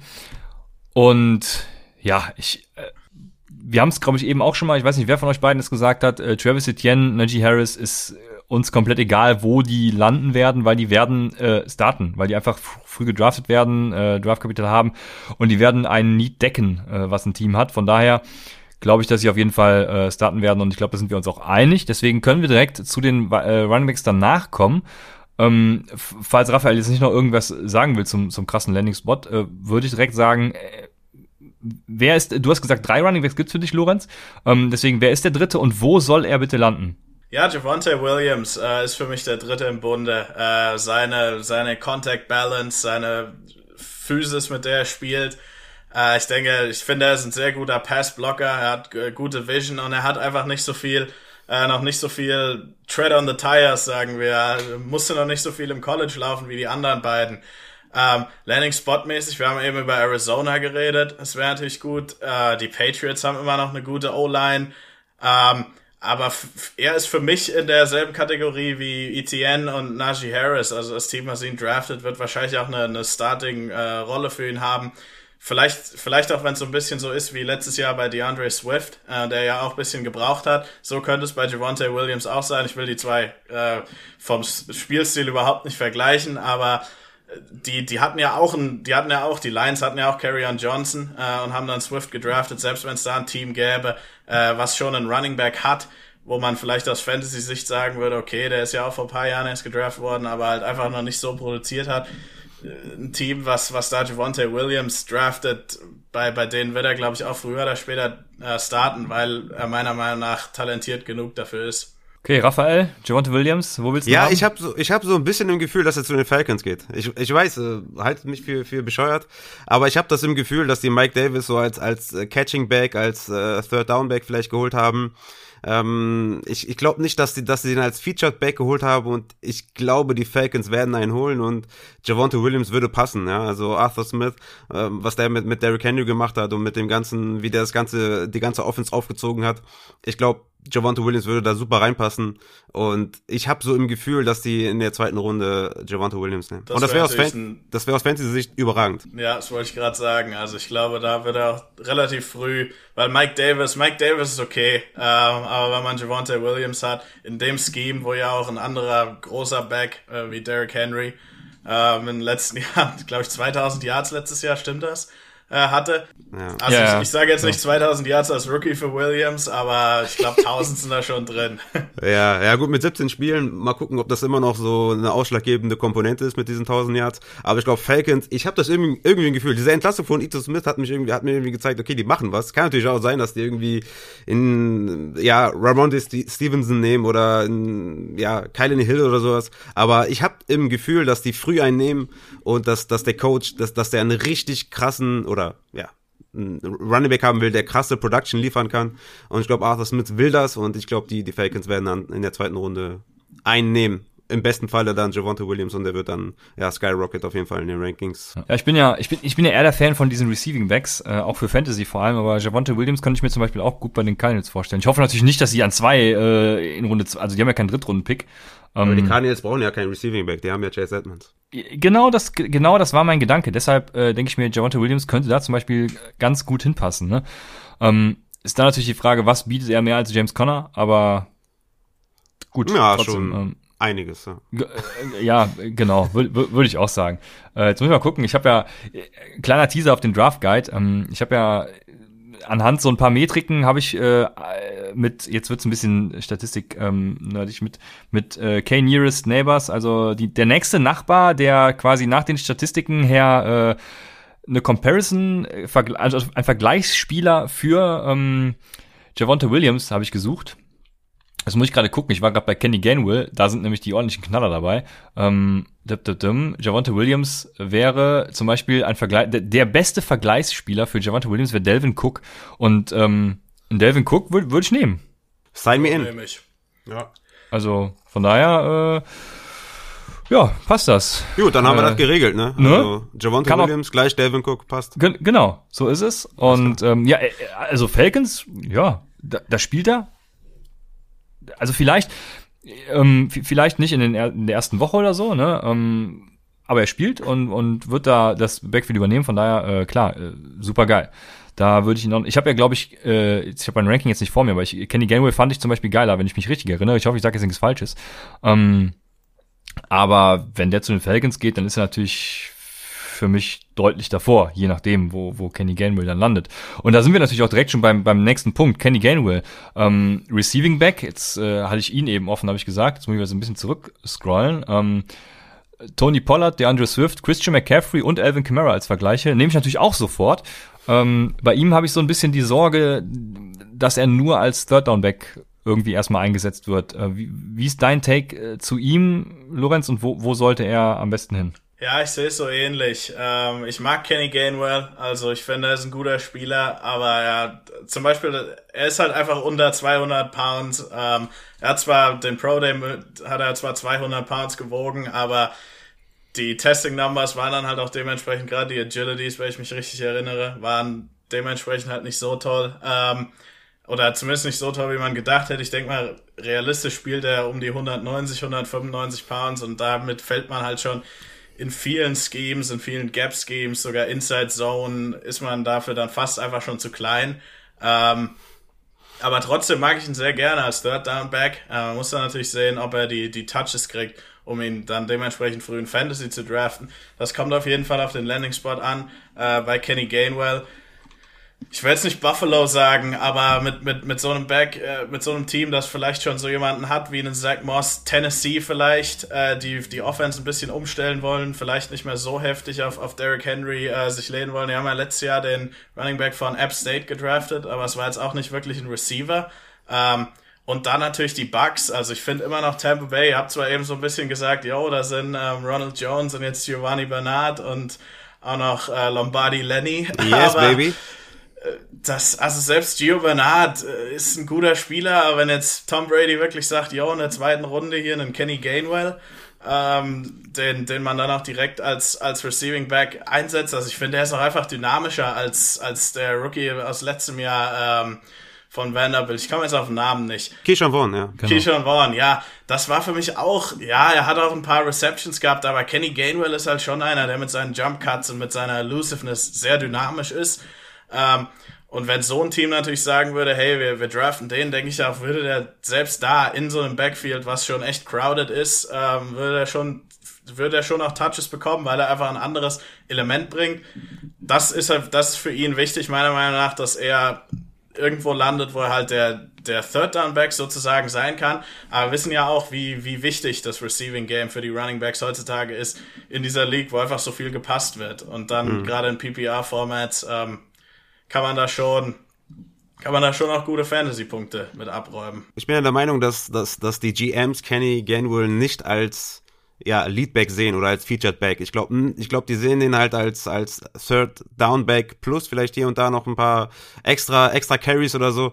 Deswegen habe ich für ihn jetzt nicht die ja besten Landing Spots ähm, aus Fantasy Sicht. Ich habe für ihn einmal die Broncos, äh, die vielleicht einen draften könnten, neben Melvin Gordon, neben dem Leadback, dass sie da vielleicht einen, einen noch so einen dynamischen Change of Pace Guy suchen, äh, wie sie auch mit Philipp Lindsay ja hatten, äh, dass sie da vielleicht einen Gain wohl holen. Der könnte aber zu früh gehen vielleicht für die Broncos. Was ich auch auf der Rechnung noch habe, ist die, sind die Jaguars, weil die haben äh, in der ersten Runde zwei Picks, die haben in der zweiten Runde zwei Picks, die haben in der dritten Runde ein, in, in, der, in der vierten Runde zwei. Ich glaube, vielleicht könnten die einen von den, von den zweiten Runden, äh, in der zweiten Runde äh, ein Pick für Kenneth Gainwell ausgeben, wo sie dann neben äh, James Robinson dann haben. Ich meine, die haben Carlos Hyde zwar geholt, aber kann ja auch nur ein, ein Dev-Spieler äh, sein. Ich glaube, das, das könnte auch so ein Change of Outcome sein. Und äh, was vielleicht am besten wäre für ihn, wäre wahrscheinlich Miami. Also Miami hat ja auch fünf Picks in den ersten drei Runden. Ähm, ich weiß nicht genau, wie die da ihre Running Backs sehen, ne? mit, mit Miles Gaskin. Äh, der hat ja richtig gut produziert. Ich glaube, die werden einen draften. Ob es dann so ein Kenneth Gainwell ist, weiß ich nicht, aber ich, ich schätze mal, dass es nicht viele Landing-Spot gibt für Ken, Kenneth Gainwell, wo er ein Leadback sein kann. Ich glaube, er ist eher nur so ein Change of uh, Pace uh, Running Back. Ja, also Genau, ich, ich hatte ja auch die Befürchtung, dass er äh, eigentlich dann nur der nur der Komplementärback ist. Und oh, Tampa Bay fand ich tatsächlich aber sehr interessant, weil was bringt er zu Tampa Bay, was bisher keiner der Running Backs mitbringt? Gut, Gio Bernard ist da noch vielleicht die Ausnahme ein bisschen besser drin, aber ähm, weder Ronald Jones noch Leonard Fournette können Pass blocken und ähm, ich habe ja mal das Pass Blocking Grade gerade rausgesucht von Kenny Gainwell da hat er eine 84,6. Das ist schon echt gut. Ich weiß jetzt nicht, in welchem Perzentil das irgendwie ist, aber das äh, ist ein hervorragendes Pass-Blocking-Grade. Und da könnte ich mir schon vorstellen, dass er da irgendwie äh, schnell eine Rolle finden wird, weil wir kennen ja Bruce Arians, der gerne mal schnell äh, Ronald Jones äh, bencht, weil er nicht Pass blockt.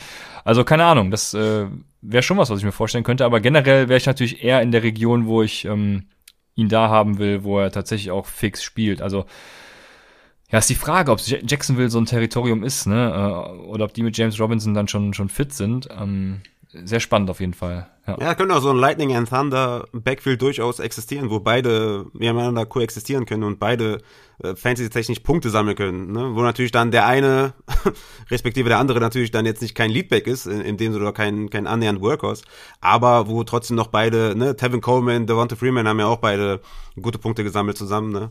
Ähm, oder Eckler und Melvin Gordon dann gerade zum, zum Ende der, der vorletzten Saison.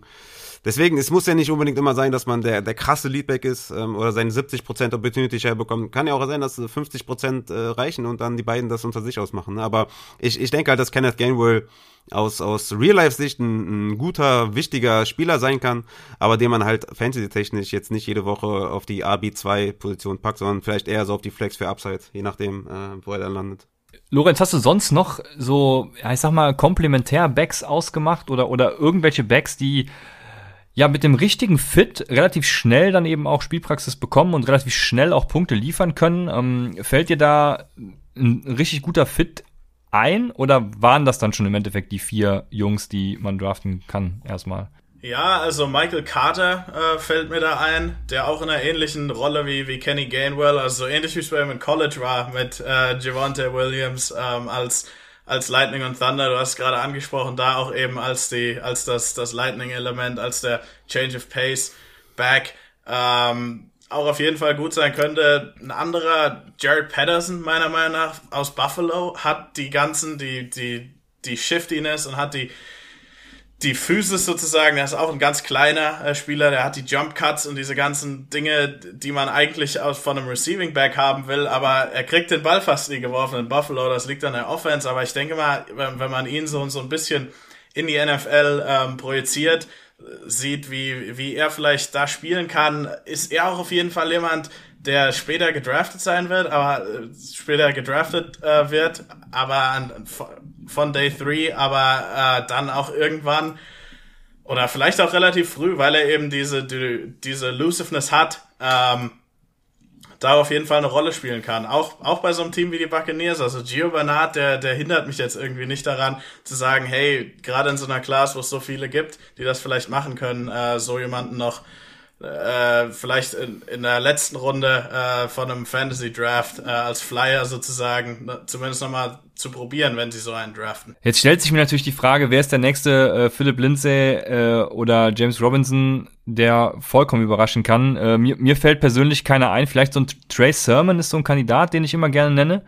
Oder Ramondre Stevenson, aber da also da fehlt mir irgendwie so die Vorstellungskraft für einen Landing-Spot, weil das sind ja irgendwelche Picks, die so Runde 4 aufwärts gehen.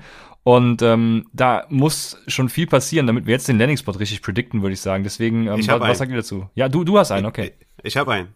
Ich habe ihn schon vor Wochen genannt und genau so wird's passieren. Es ist Chuba Hubbard. Der geht zu den 49ers. Heavy Outside Zone Scheme, genau das Spiel von Chuba Hubbard. Die haben nur Jeffrey Wilson und Mostard. Also Mostard natürlich, ich mag ihn, aber er ist dauernd verletzt. Jeffrey Wilson ist ein Goal-Line-Back. John Michael Hasty, ja, ist jetzt auch nicht unbedingt der Beste.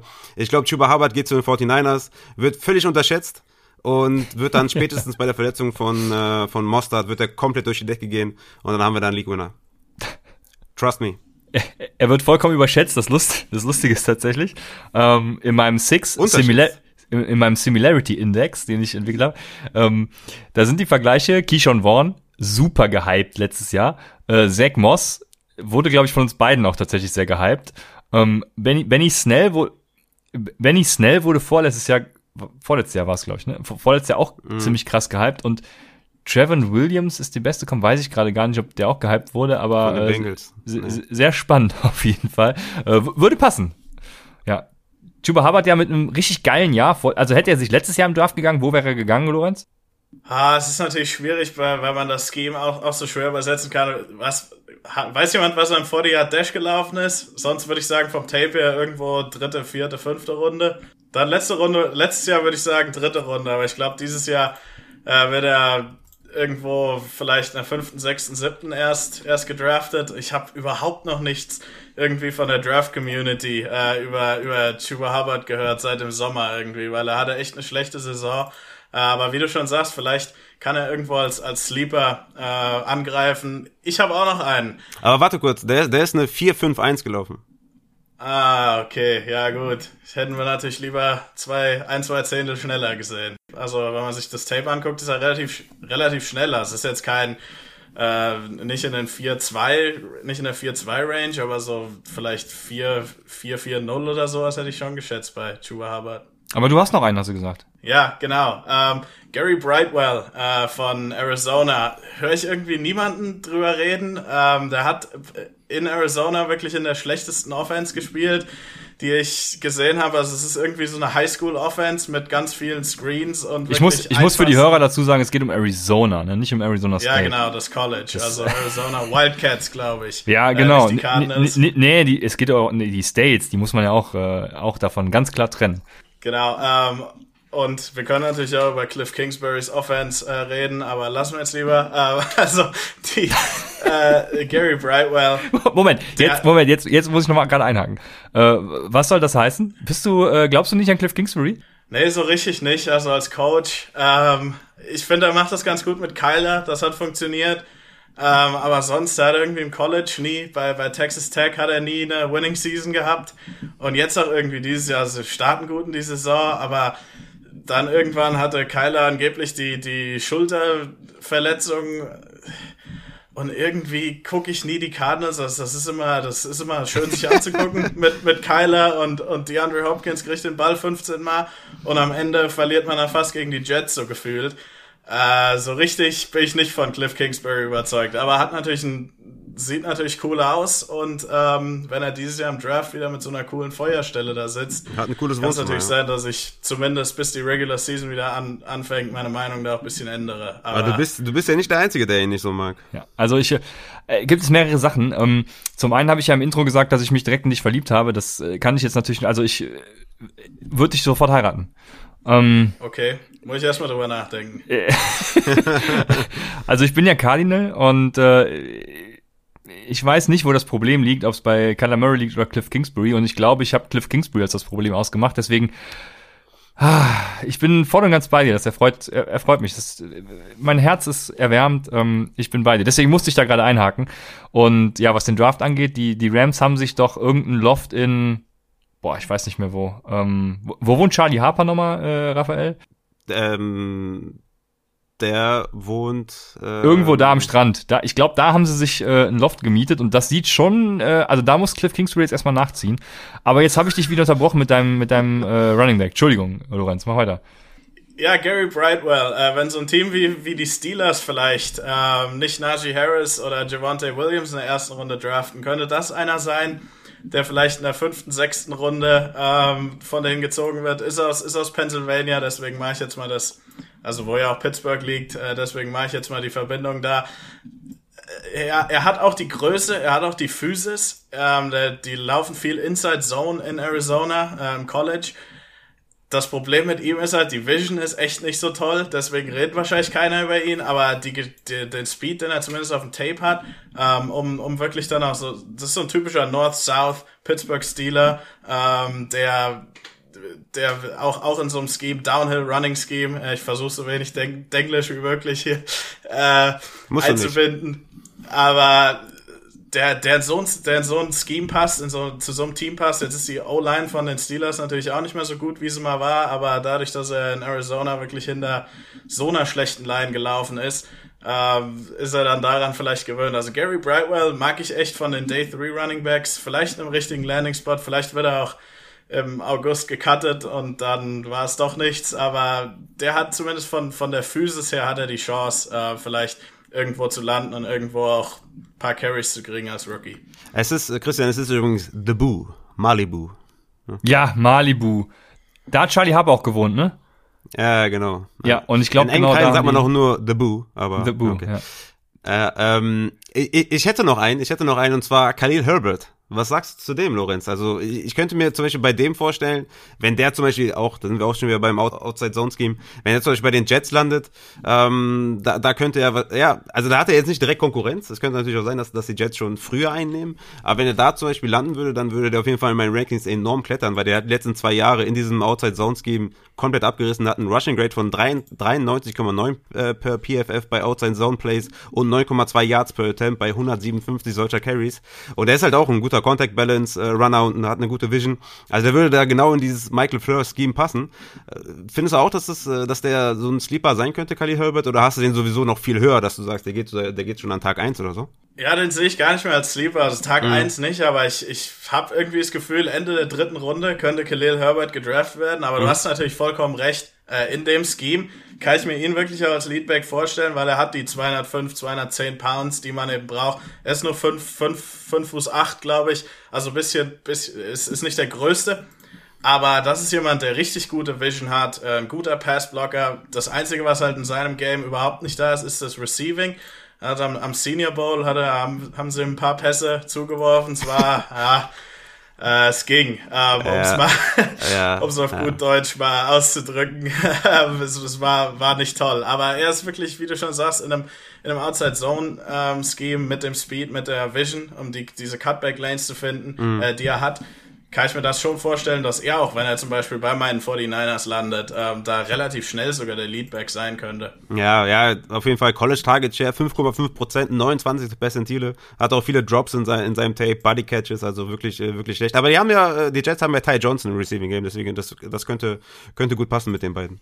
Ja, ich hatte eben einen angesprochen, das war äh, Trey Sermon glaubst du auch an ihn irgendwie? Pittsburgh hast du eben auch schon mal angesprochen gehabt, wenn Pittsburgh zum Beispiel nach Trey Sermon greift irgendwo, ich weiß gerade gar nicht, was sein, äh, seine Projection ist, welche Runde, aber ähm, wäre das ein Kandidat für dich, der sich gegen, wen hatten, wen haben die Steelers denn gerade? Äh, Benny Snell, dann haben sie noch den von letztem McFarland. Jahr, das Name mir gerade, genau, danke sehr, McFarland, und das war's dann ja auch eigentlich schon. Also glaubst du, der könnte sich dagegen durchsetzen? Ich bin kein äh, Fan von Trey Sermon, muss ich ehrlich gesagt sagen. Also ich finde, wo er gut war in den letzten zwei, drei Spielen, war, wo die O-Line halt echt ähm, in der zweiten Hälfte von einem Northwestern-Spiel äh, und dann gegen Clemson war die Ohio State O-Line wirklich so stark und er konnte dadurch durchlaufen im Prinzip geradeaus. Ähm, er ist für mich so einer, der, der ist einfach nur Durchschnitt, ähm, was Vision, was äh, Athletik auf, um, vom Tape aus. Er hat natürlich auf seinem Pro Day hat er natürlich die krassesten Nummer abgerissen äh, die, die es überhaupt gibt. Aber jetzt, wenn man ihn so, wenn man ihn so sieht, also selbst wenn er bei den Steelers landet, ich weiß nicht, ob er besser ist als Benny Snell. Ähm, deswegen Trey Sermon ist auch für mich jemand, den den ich jetzt in der sechsten Runde gegradet habe. Also wenn man einen dritten Running Back braucht, der schon ein bisschen Physis hat, vielleicht auf Special Teams noch ein bisschen was machen kann. Ähm, natürlich nicht als Returner, aber dann vielleicht. Aber Trey Sermon, ehrlich gesagt, ich glaube jetzt nicht an ihn. Äh, deswegen wird er wahrscheinlich 1000 Yards die Saison haben, aber ist jetzt für mich, ist jetzt für mich niemand, wo ich, wo ich sage, yo, ja, den brauche ich unbedingt auf, in meinem Fantasy-Team. Ich, ich glaube, Trey Sermon ist so jemand, den ich mir bei den Chargers zum Beispiel vorstellen könnte, äh, weil er halt so ein Power-Runner ist und er ist jetzt nicht flashy, aber er ist halt ein Power-Runner, er hat eine solide Contact-Balance, hat ein gutes Size, 1,83, wiegt 2, äh, 97 Kilo die haben ja letztes Jahr versucht, mit Joshua Kelly da jemanden zu installieren, der so ein Power Runner ist, hat ja gar nicht funktioniert. Ich könnte mir vorstellen, dass sie da vielleicht Trey Sermon, ja, wenn er da irgendwie in der vierten, fünften Runde noch da ist, dass sie ihn da holen und vielleicht äh, funktioniert das dann besser als mit Joshua Kelly, aber da ist er natürlich auch crowded mit, mit Justin Jackson und Eckler, aber könnte, könnte mir schon vorstellen, dass sie noch einen Power Runner suchen, dem sie mehr vertrauen. Und Anthony Lynn ist nicht mehr da, der den Ball 45 Mal pro das, Spiel läuft. Ja, aber der ist jetzt, äh, ja.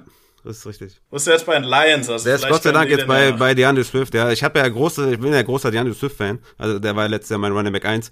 Ähm, ja, ich, ich habe eigentlich Sorge wegen der ganzen Offense der Lions, aber auf der anderen Seite, die haben Anthony Lynn, ähm, der sehr gerne den Ball läuft. Äh, von daher, ja, bin ich da ein bisschen zwiegespalten. Ich glaube, Swift ist immer noch ein äh, solider, solider Running Back, der Running Back 1 Zahlen auflegen kann. Ah, sehr schön. Jetzt haben wir über Running Backs natürlich schon, schon ellenlang in epischer Breite diskutiert und ich finde es bei den Wide Receivers tatsächlich noch, noch viel spannender, weil, ähm, äh, also da finde ich sogar spannend, was passiert mit den ersten dreien. Ne? Wenn ich sehe, ähm, jetzt muss ich gerade noch mal gucken, wie die Picks sich darstellen, aber selbst an fünf könnten die Bengals schon, schon irgendwen draften. Nehmen wir mal an Chase. Die, die Dolphins könnten danach direkt nachlegen. Dann die, die Lions haben genauso Need und, und so weiter und so fort. Ne? Also ich finde es super spannend, wer da auch wohin geht. Aber, aber nichtsdestotrotz würde ich trotzdem sagen, ähm, oder ich würde mal die Frage, an, Frage stellen eher, ähm, wer ist für dich eine sichere Nummer, Lorenz? Ist das nur Jamal Chase oder gibt's auch noch darüber hinaus Receiver, wo du sagst, ey, der Landing Spot ist mir egal? Also bei mir sind es Chase und ähm, Devonta Smith, ähm, weil ich einfach, also bei Chase, er ist zwar nicht der beste Route Runner, aber er hat auch die Flexibilität ähm, in den in, in seinen Hüften, um ein guter Route Runner zu werden. Ich denke mal, das wird auch irgendwann klappen bei ihm mit der Separation. Er war ja wirklich als 19-Jähriger ähm, so dominant im Prinzip als fast nur als ein Vertical Threat, weil er einfach, er ist zwar nur 6 Fuß, äh, 6, 6 ich, ich glaube sogar nur sechs Fuß genau, ja, aber er spielt halt, als wäre er, als wäre er 6'3, 6'4, also das ist mhm. schon krass, was er da macht, wie, wie gute Hände er auch hat, also ich denke mal, das wird funktionieren. Und dann bei Devonta Smith, also ich weiß, die Leute sind, oder viele Leute haben, sind besorgt über sein Gewicht, aber ich finde halt einfach, wenn man, wenn man äh, ihn, ihn sich anguckt, also er wird halt, der schlägt halt alle Top Cornerbacks in der SEC, also ob das Derek Stingley ist ähm, oder JC Horns, ist eigentlich egal. Und das sind halt auch Cornerbacks, die ihn sonntags in der NFL covern werden. An, an allen drei Leveln, jede Route, die er läuft, wird er offen, wenn der Pass nicht ganz akkurat ist.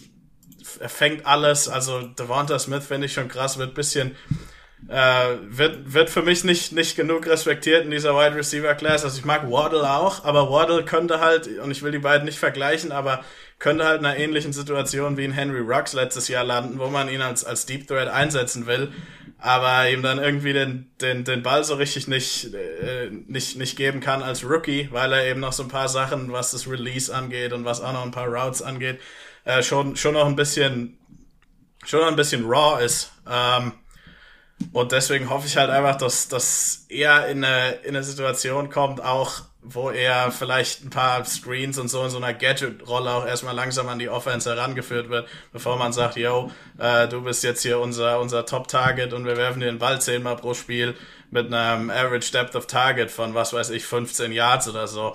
Weil das ist schon echt schwierig als Rookie. Äh, wenn man das aber, wenn man das Ganze weiter beobachtet für Dynasty Leagues, also wenn man ein Jahr drauf warten kann bei einem Jalen Waddle, wenn man sich das leisten kann, denke ich mal, ist er auch eine ziemlich sichere, äh, ziemlich sichere Projection. Ja, und das ist ja auch ganz spannend. Ne? Also jetzt bei Wide Receiver kommt vor allem so ins Spiel, äh, bin ich im Win Now oder, oder gucke ich eher auf die Zukunft, ähm, weil da würde ich bei den Picks tatsächlich auch drauf, drauf ja, abziehen. Also Raphael hat es ja? ja im Intro quasi, ja, also das ist nicht im Intro, sondern äh, als wir gesagt haben, was ist eigentlich wichtig für einen Landing-Spot. Hm. Ähm, für mich bei Wide Receiver ist immer wichtig, dass das Talent schlägt den Landing-Spot, ne? Und ähm, hm. wenn ich aber jetzt gerade im Win Now bin und, und äh, irgendwie einen guten Pick habe, den versuche ich natürlich sowieso zu verscherbeln, das mal davon mal ganz abgesehen. Aber ähm, wenn ich dann picke, dann will ich halt auch den Receiver, der mir direkt den Impact gibt. Also das ist mal ganz klar. Aber ansonsten, ähm, ja, bin ich tatsächlich auch Talent schlägt äh, Opportunity und von daher, ähm, jo, kann man das so stehen lassen. Jalen, Waddle, äh, ich bin ja großer Jalen Waddle-Fan auch. Ähm, von daher sehr schön, was du hier sagst. Äh, wo sollte er denn dann am besten landen? Also dann ist es ja, ich würde mal sagen, eher nicht so die Dolphins-Region, sondern ähm, wenn man ja warten kann, ja, was, was wäre das denn dann überhaupt? Also, ähm, keine Ahnung, mir fiel jetzt gerade nichts ein, weil, weil, also die Dolphins brauchen direkte Verstärkung, die, die Lions brauchen eigentlich direkte Verstärkung, dann brauchen die Eagles sowieso mal überhaupt einen Wide Receiver. Ähm, äh, die Chargers könnte ich mir vielleicht vorstellen, äh, wäre so eine Destination, ähm, vielleicht auch sogar ein 5, die Bengals, aber da ist natürlich Chase vorne ran noch. Also, was wäre in deinen Augen eine Destination, wo Jalen Waddle wirklich gut passen würde. Also wenn die Chargers jetzt sagen, die O-Line, da haben wir jetzt genug gemacht und ihn draften mit Justin Herbert und er dann, wie ich eben gesagt habe, ein bisschen Zeit hat, an die Offense herangeführt zu werden mit Mike Williams, den man ja dieses Jahr noch hat, der auch ein Free Agent nächstes Jahr ist, glaube ich. Ähm, mhm, genau. und Keenan Allen, aber er macht ja auch was, was die beiden nicht machen, äh, mit diesem, mit, mit dieser, mit diesem Speed als Slot Receiver, äh, könnte er da auch, denke ich mal, zur Mitte der Saison, Mitte, Ende der Saison echt ähm, viele, viele Yards haben. Das wäre natürlich ein guter Landing-Spot bei den Eagles. Ich, da, da ist mir der Quarterback Jalen Hurts, ähm, glaube ich einfach noch nicht dran, dass er den Ball äh, so, so vertikal kriegt, konstant.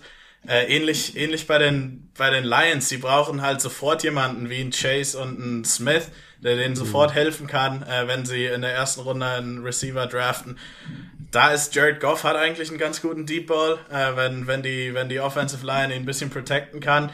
Aber ich sehe ihn da nicht. Ich, also wird zwar da viel gemockt. Äh, es ist natürlich auch immer so mit den, mit den Receivern, die so schnell sind. Die werden immer ein bisschen früher gedraftet und ich mag Jalen Waddle echt. Also er ist ein Top 10 Spieler an meinem Board. Aber irgendwie, irgendwie brauchen die so, einen, so, so einen Outside Receiver, vielleicht auch in der zweiten Runde einen Terrace Marshall oder einen Rashad Bateman, äh, wenn, wenn die so weit fallen den man halt auch, wie ich eben gesagt habe, früh 10, 15 Targets füttern kann. Ähm, das, und das sehe ich halt bei Jalen Waddle zumindest am Anfang nicht. Ja, interessant. Ich finde, ich, ich habe tatsächlich auch Waddle ähm, hier in, mein, in meiner äh, in meinem, in meinem Sheet habe ich tatsächlich zu den Chargers, weil ich das auch mega interessant finde mit Mike Williams und Keenan Allen da als, als Speed-Option. Äh, ich glaube, Tyron Johnson ist, ist nicht die Antwort, wenn man da Waddle holt und den ein bisschen, bisschen wachsen lässt. Ich glaube, das, das wäre echt, äh, das wäre schon Money, gerade aus, der, aus deiner Sicht. Und ich würde ihn auch gar nicht downgraden oder so, wenn ich jetzt sagen würde, okay, der braucht noch vielleicht ein Jahr, ist er ist er immer noch äh, meine Nummer drei. Ja, ich würde ihn da nicht downgraden. Wenn zum Beispiel jetzt ein Bateman zu New Orleans geht oder so, was ich sehr interessant finden würde, würde ich das jetzt nicht unbedingt tauschen, obwohl ich von Bateman auch sehr viel halte. Ähm, aber du hast ja jetzt gerade diese Target Share angesprochen, irgendwie zehn Tages oder so, Terrace Marshall zu den Titans oder so, fände ich auch sehr interessant. Ähm, da würde würde ich immer noch Waddle davor lassen, weil der einfach ein enormes Upside hat oder ein enorm High Ceiling auch hat.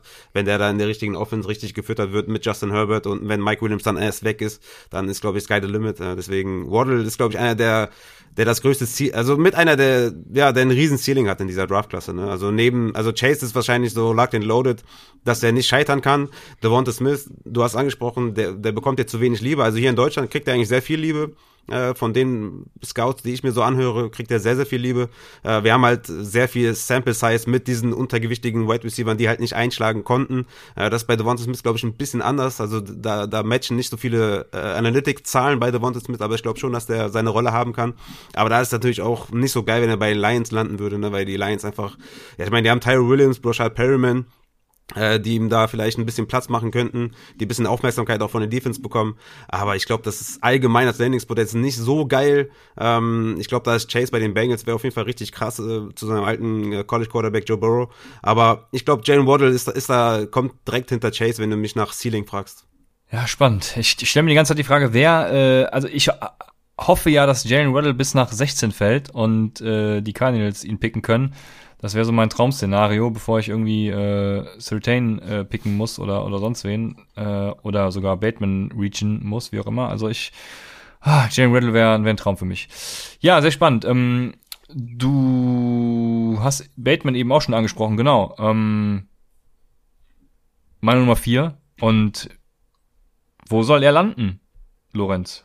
Ja, so, so ein Team, was auch Receiver braucht, wie die Jets, die zum Beispiel ein Team, was einen Immediate Impact äh, Wide Receiver braucht, sehe ich ihn. Also er hat jetzt nicht äh, Upside, zu, zumindest als, als Spieler. Vielleicht ist das in, in Fantasy-Sicht von PPR durch die vielen Targets, die er auf jeden Fall kriegen kann. Ähm, ist das bisschen anders, aber er ist jetzt niemand wie zum Beispiel Terrace Marshall, der vielleicht auch im Jahr zwei, Jahr drei besser sein wird. Also Bateman ist für mich jemand, der wird, der wird als Rookie reinkommen und was er dann so macht, das, das wird dann so, so, so ziemlich so bleiben, weil er ist ein guter Route Runner, er hat gute Hände. Da ist jetzt nichts, wo man sagt, okay, das, das wird jetzt nochmal krass verbessert. Ähm, oder da, da sind irgendwelche Aspekte von seinem Game, die sich nochmal krass verbessern. Also Jets auf jeden Fall, vielleicht sogar die Patriots. Kommt drauf an, wer da Quarterback ist, aber wenn es halt weiter in Cam Newton der Offense ist, sind halt die, die Wide Receiver auch nicht so toll. Ähm, ja, die, wie ich eben schon gesagt habe, die, vielleicht ja die, die Dolphins, die äh, draften vielleicht Sewell, wenn er da ist, äh, an Nummer, Nummer 6 und dann am 18. Pick ist es nicht Najee Harris, wie es jetzt jeder mockt, sondern vielleicht jemand wie Rashad Bateman, wenn dann die anderen äh, Receiver alle weg sind. Also ein Team, was, was direkt einen Receiver braucht, äh, denke ich mal. Oder vielleicht auch die Titans als Wide Receiver 2 da. Äh, ich denke mal, der könnte sofort in die Fußstapfen von Corey Davis treten äh, und da direkt ähm, produktiv sein. Ja, ich glaube, Bateman wäre auch so einer, äh, den ich bei besserem Landing-Spot tatsächlich irgendwie noch, noch über, weiß ich nicht, über Weddle oder so oder so ranken würde, weil Bateman ist, äh, finde find ich super geil. Ja, äh, sehr schön. Ich gehe übrigens, ich gehe übrigens nicht so mit, äh, dass das irgendwie die Rolle bei den Jets irgendwie so Premium wäre, weil die haben halt äh, Corey Davis outside, die haben Jameson Crowder, die haben Damson Mims. Ich glaube nicht, dass das so ein Premium-Spot ist. Ähm, ich glaube auch die, die Dolphins sind kein Premium-Spot, weil die haben Will Fuller, die haben Devonta Parker, vielleicht Preston Williams noch. Ich glaube, da ist, hat er gar nicht so einen hohen Target Share. Ich glaube, äh, Bateman sollte zu einer Offense, die wirklich halt einen Wide Receiver 2 braucht, den sie Stand jetzt nicht haben. Das ist bei den Jets und bei den, das habe ich gerade gesagt, äh, bei den Dolphins jetzt nicht unbedingt der Fall. Ich glaube schon, dass er jemand ist, der wirklich halt, ja, wirklich ein sicherer Wide Receiver 2 ist, bei den Saints zum Beispiel, die keinen zweiten Wide Receiver haben, ähm, oder halt bei den Titans. Also ich habe ich hab Bateman auf jeden Fall, es ist zwar ein Low Floor, ähm, ähm, äh, High Floor, Low Ceiling Wide Receiver, ich glaube bei den New Orleans Saints äh, würde, würde der mir am besten gefallen. Also ich glaube, ja, er ist genau das. Die, ja, Entschuldigung. Sorry, wir, wir, haben natürlich die Packers noch gar nicht angesprochen. Ähm, da wäre natürlich meiner Meinung nach auch jemand, der der zweite Wide Receiver sein könnte. Er oder mhm. ein Terrace Marshall, äh, die ich mir hier aufgeschrieben habe. Mhm. Äh, die da auf jeden Fall, also da würde ich auf jeden Fall sagen, als, als Dynasty oder auch, oder auch in normalen Fantasy Drafts, die da direkt ähm, möglicherweise mal, mal Flex Value hätten als, als Rookies. Einfach mit Aaron Rodgers in dieser Offense äh, die suchen jetzt seit Jahren irgendwie einen zweiten Mann daneben Devontae Adams und wenn es da einer von diesen Spätrunden äh, Outside Wide Receiver, für mich ist Bateman schon eher ein Outside Wide Receiver. Also er hat zwar dieses Jahr viel in der Slot gespielt, er kann das, aber für mich, für mich kann er auch ganz normal als Outside Wide Receiver spielen. Z Wide Receiver halt, ne? Das, das war das, was ich ansprechen wollte. Er hat die, die letzten, ähm, also bis auf dieses Jahr, beziehungsweise letztes Jahr, hat er Outside ja gespielt. Ich weiß nicht, was die äh, wie heißen sie, die Goofers da äh, gemacht haben letztes Jahr, wo sie ihn viel im Slot aufgestellt haben, aber davor hat er tatsächlich Outside gespielt und das ist auch seine Stärke, glaube ich. Aber die Packer, es äh, ging jetzt auf Twitter dieses, ähm, dieses GIF rum oder was, oder ein ganz normales Video, wo diese, war es ein Schaf oder eine Ziege, in so einen, in so Graben stürzt. Ich weiß nicht, ob ihr das gesehen habt. ähm, und man sollte seine Metapher dazu abgeben. Und meine ist so, äh, ich hype jedes Jahr Devin Funches. Ähm, das muss ich natürlich auch dieses Jahr wieder tun Deswegen, äh, Devin Funches, an Devin Funches wird Rashad Bateman natürlich nicht vorbeikommen. Oder auch in Terrace Marshall nicht. Also ich bin jetzt nicht der größte äh, Devin Funches-Fan. ich hatte, ich hatte es erwartet, ja. Ich, ich war schon äh, verwundert ob der Stille. Ja, ich, ich wusste jetzt nicht, ob ich dazu jetzt wirklich was sagen sollte oder ob das ein Witz ist. Nein, nein, Spaß. Ähm, also ich denke mal, wen auch immer die in der ersten Runde draften, wenn einer von den Terrace Marshalls oder Rashad Batemans da ist, äh, werden die auch Devin Funches äh, auf der Depth Chart schlagen. Schade für mich, aber natürlich äh, vollkommen richtig. Yo, äh, wir haben, also es gibt super viele spannende Wide Receiver äh, in dieser Klasse. Also wir haben es eben schon angesprochen, äh, ich weiß gar nicht, ob wir es im Off hatten oder, oder jetzt schon auch in der Folge. Also es sind immer diese, diese kleineren, wendigeren Wide Receiver, die im Slot irgendwo unterkommen. Ähm, deswegen, das ist ein bisschen der negative Aspekt daran, äh, ähneln sie sich auch alle sehr krass in meinen Augen. Ähm, deswegen, ich weiß nicht, wir können jetzt nicht irgendwie noch zehn weitere Wide Receiver besprechen, die sich alle ähneln und sagen, hey, äh, das wäre ein geiler Landing-Spot. Deswegen sticht da noch eures Erachtens irgendwer heraus, äh, der ja etwas anders ist als die anderen und der bei einem geilen Landing-Spot ähm, ja ein Stil sein kann in, in Rookie Drafts. Ja, ich habe mir Nico Collins aufgeschrieben ähm, von den Michigan Wolverines. Wenn der bei den Chiefs landet, ich habe das ein paar Mal gesehen jetzt in Mock Drafts der dritten Runde äh, zu den Chiefs. Der ist halt äh, six foot four, also richtig groß, sehr physischer Spieler auch. Und der würde den Chiefs einfach neben dem ganzen Speed ähm, und dann der der der Inside äh, Possession diesem, diesem Stil, den ja ähm, Travis Kelsey hat, würde er halt außen als Receiver bisschen mit Jump Balls, vielleicht in der Red Zone und so, den Chiefs einfach noch was bringen, was sie momentan nicht haben. Äh, das fände ich sehr interessant, wenn er da landet. Ich hätte noch, ich hätte noch Elijah Moore. Äh, der ist jetzt vielleicht kein Sleeper oder so, aber ich glaube Elijah Moore bei New England zum Beispiel, aber da sind wir auch schon wieder bei diesen Slot Wide Receivers. Aber ich finde, der ist nochmal eine Ecke, noch eine Ecke besser. Elite Route im Slot. Ich glaube, der, der könnte da direkt einen Impact haben. Aber ja, ich, ich habe es ja schon mal gesagt, nach den Top 6, also für mich nach Terrace Marshall, ist das für mich eine Suppe. Ob das jetzt Elijah Moore ist, ob das Askridge ist oder Tylen Wallace oder Kadarius Tony. Die sind für mich eine Suppe und ähm, ja, da könnten wir zu jedem Landing-Spot das Gleiche sagen und das, das würde jetzt nicht so einen Mehrwert haben. Aber Elijah Moore vielleicht noch so ein bisschen, sticht für mich noch ein bisschen mehr heraus, so wenn ich mir diese kleinen äh, Slot-Wide Receiver angucke. Okay, ja, äh, Nico Collins finde ich ganz interessant. Äh, Entschuldigung. Ähm, ja, den hätte ich tatsächlich, ja, weiß ich nicht. Also ich, ich finde den auch interessant ähm, sticht ein bisschen hervor. Das ist ja genau das, nachdem ich gefragt habe. Äh, deswegen äh, vollkommen richtig. Und äh, die die Comp, die ich habe, ist Amara Dabu. Und ich stelle mir gerade ich, ich stell mir gerade die Frage, wer war nochmal Amara Dabu? War der vor meiner Zeit? war war das nicht auch? Äh, kommt er nicht auf äh, von Michigan? Kommt er nicht? Äh, ich weiß aber nicht, wo er in der NFL war, aber irgendwie der Name sagt mir was. Das ist glaube ich vier, fünf, sechs Jahre her. Ja, also genau, äh, vor, vor, meiner Zeit äh, theoretisch, äh, nee, ich weiß nicht, also er, dürfte nicht viele Snaps gemacht haben, aber die kommt gefällt mir nicht, deswegen, äh, ja, sehr spannend. Vielleicht musst du immer dein System hinterfragen, da sind ja einige Comps jetzt die irgendwie, die, die uns nicht so gefallen, vielleicht sollten wir das anpassen. Hm, vielleicht müssen wir einfach auch die Spieler anpassen, also vielleicht sollten uns die Spieler auch nicht gefallen.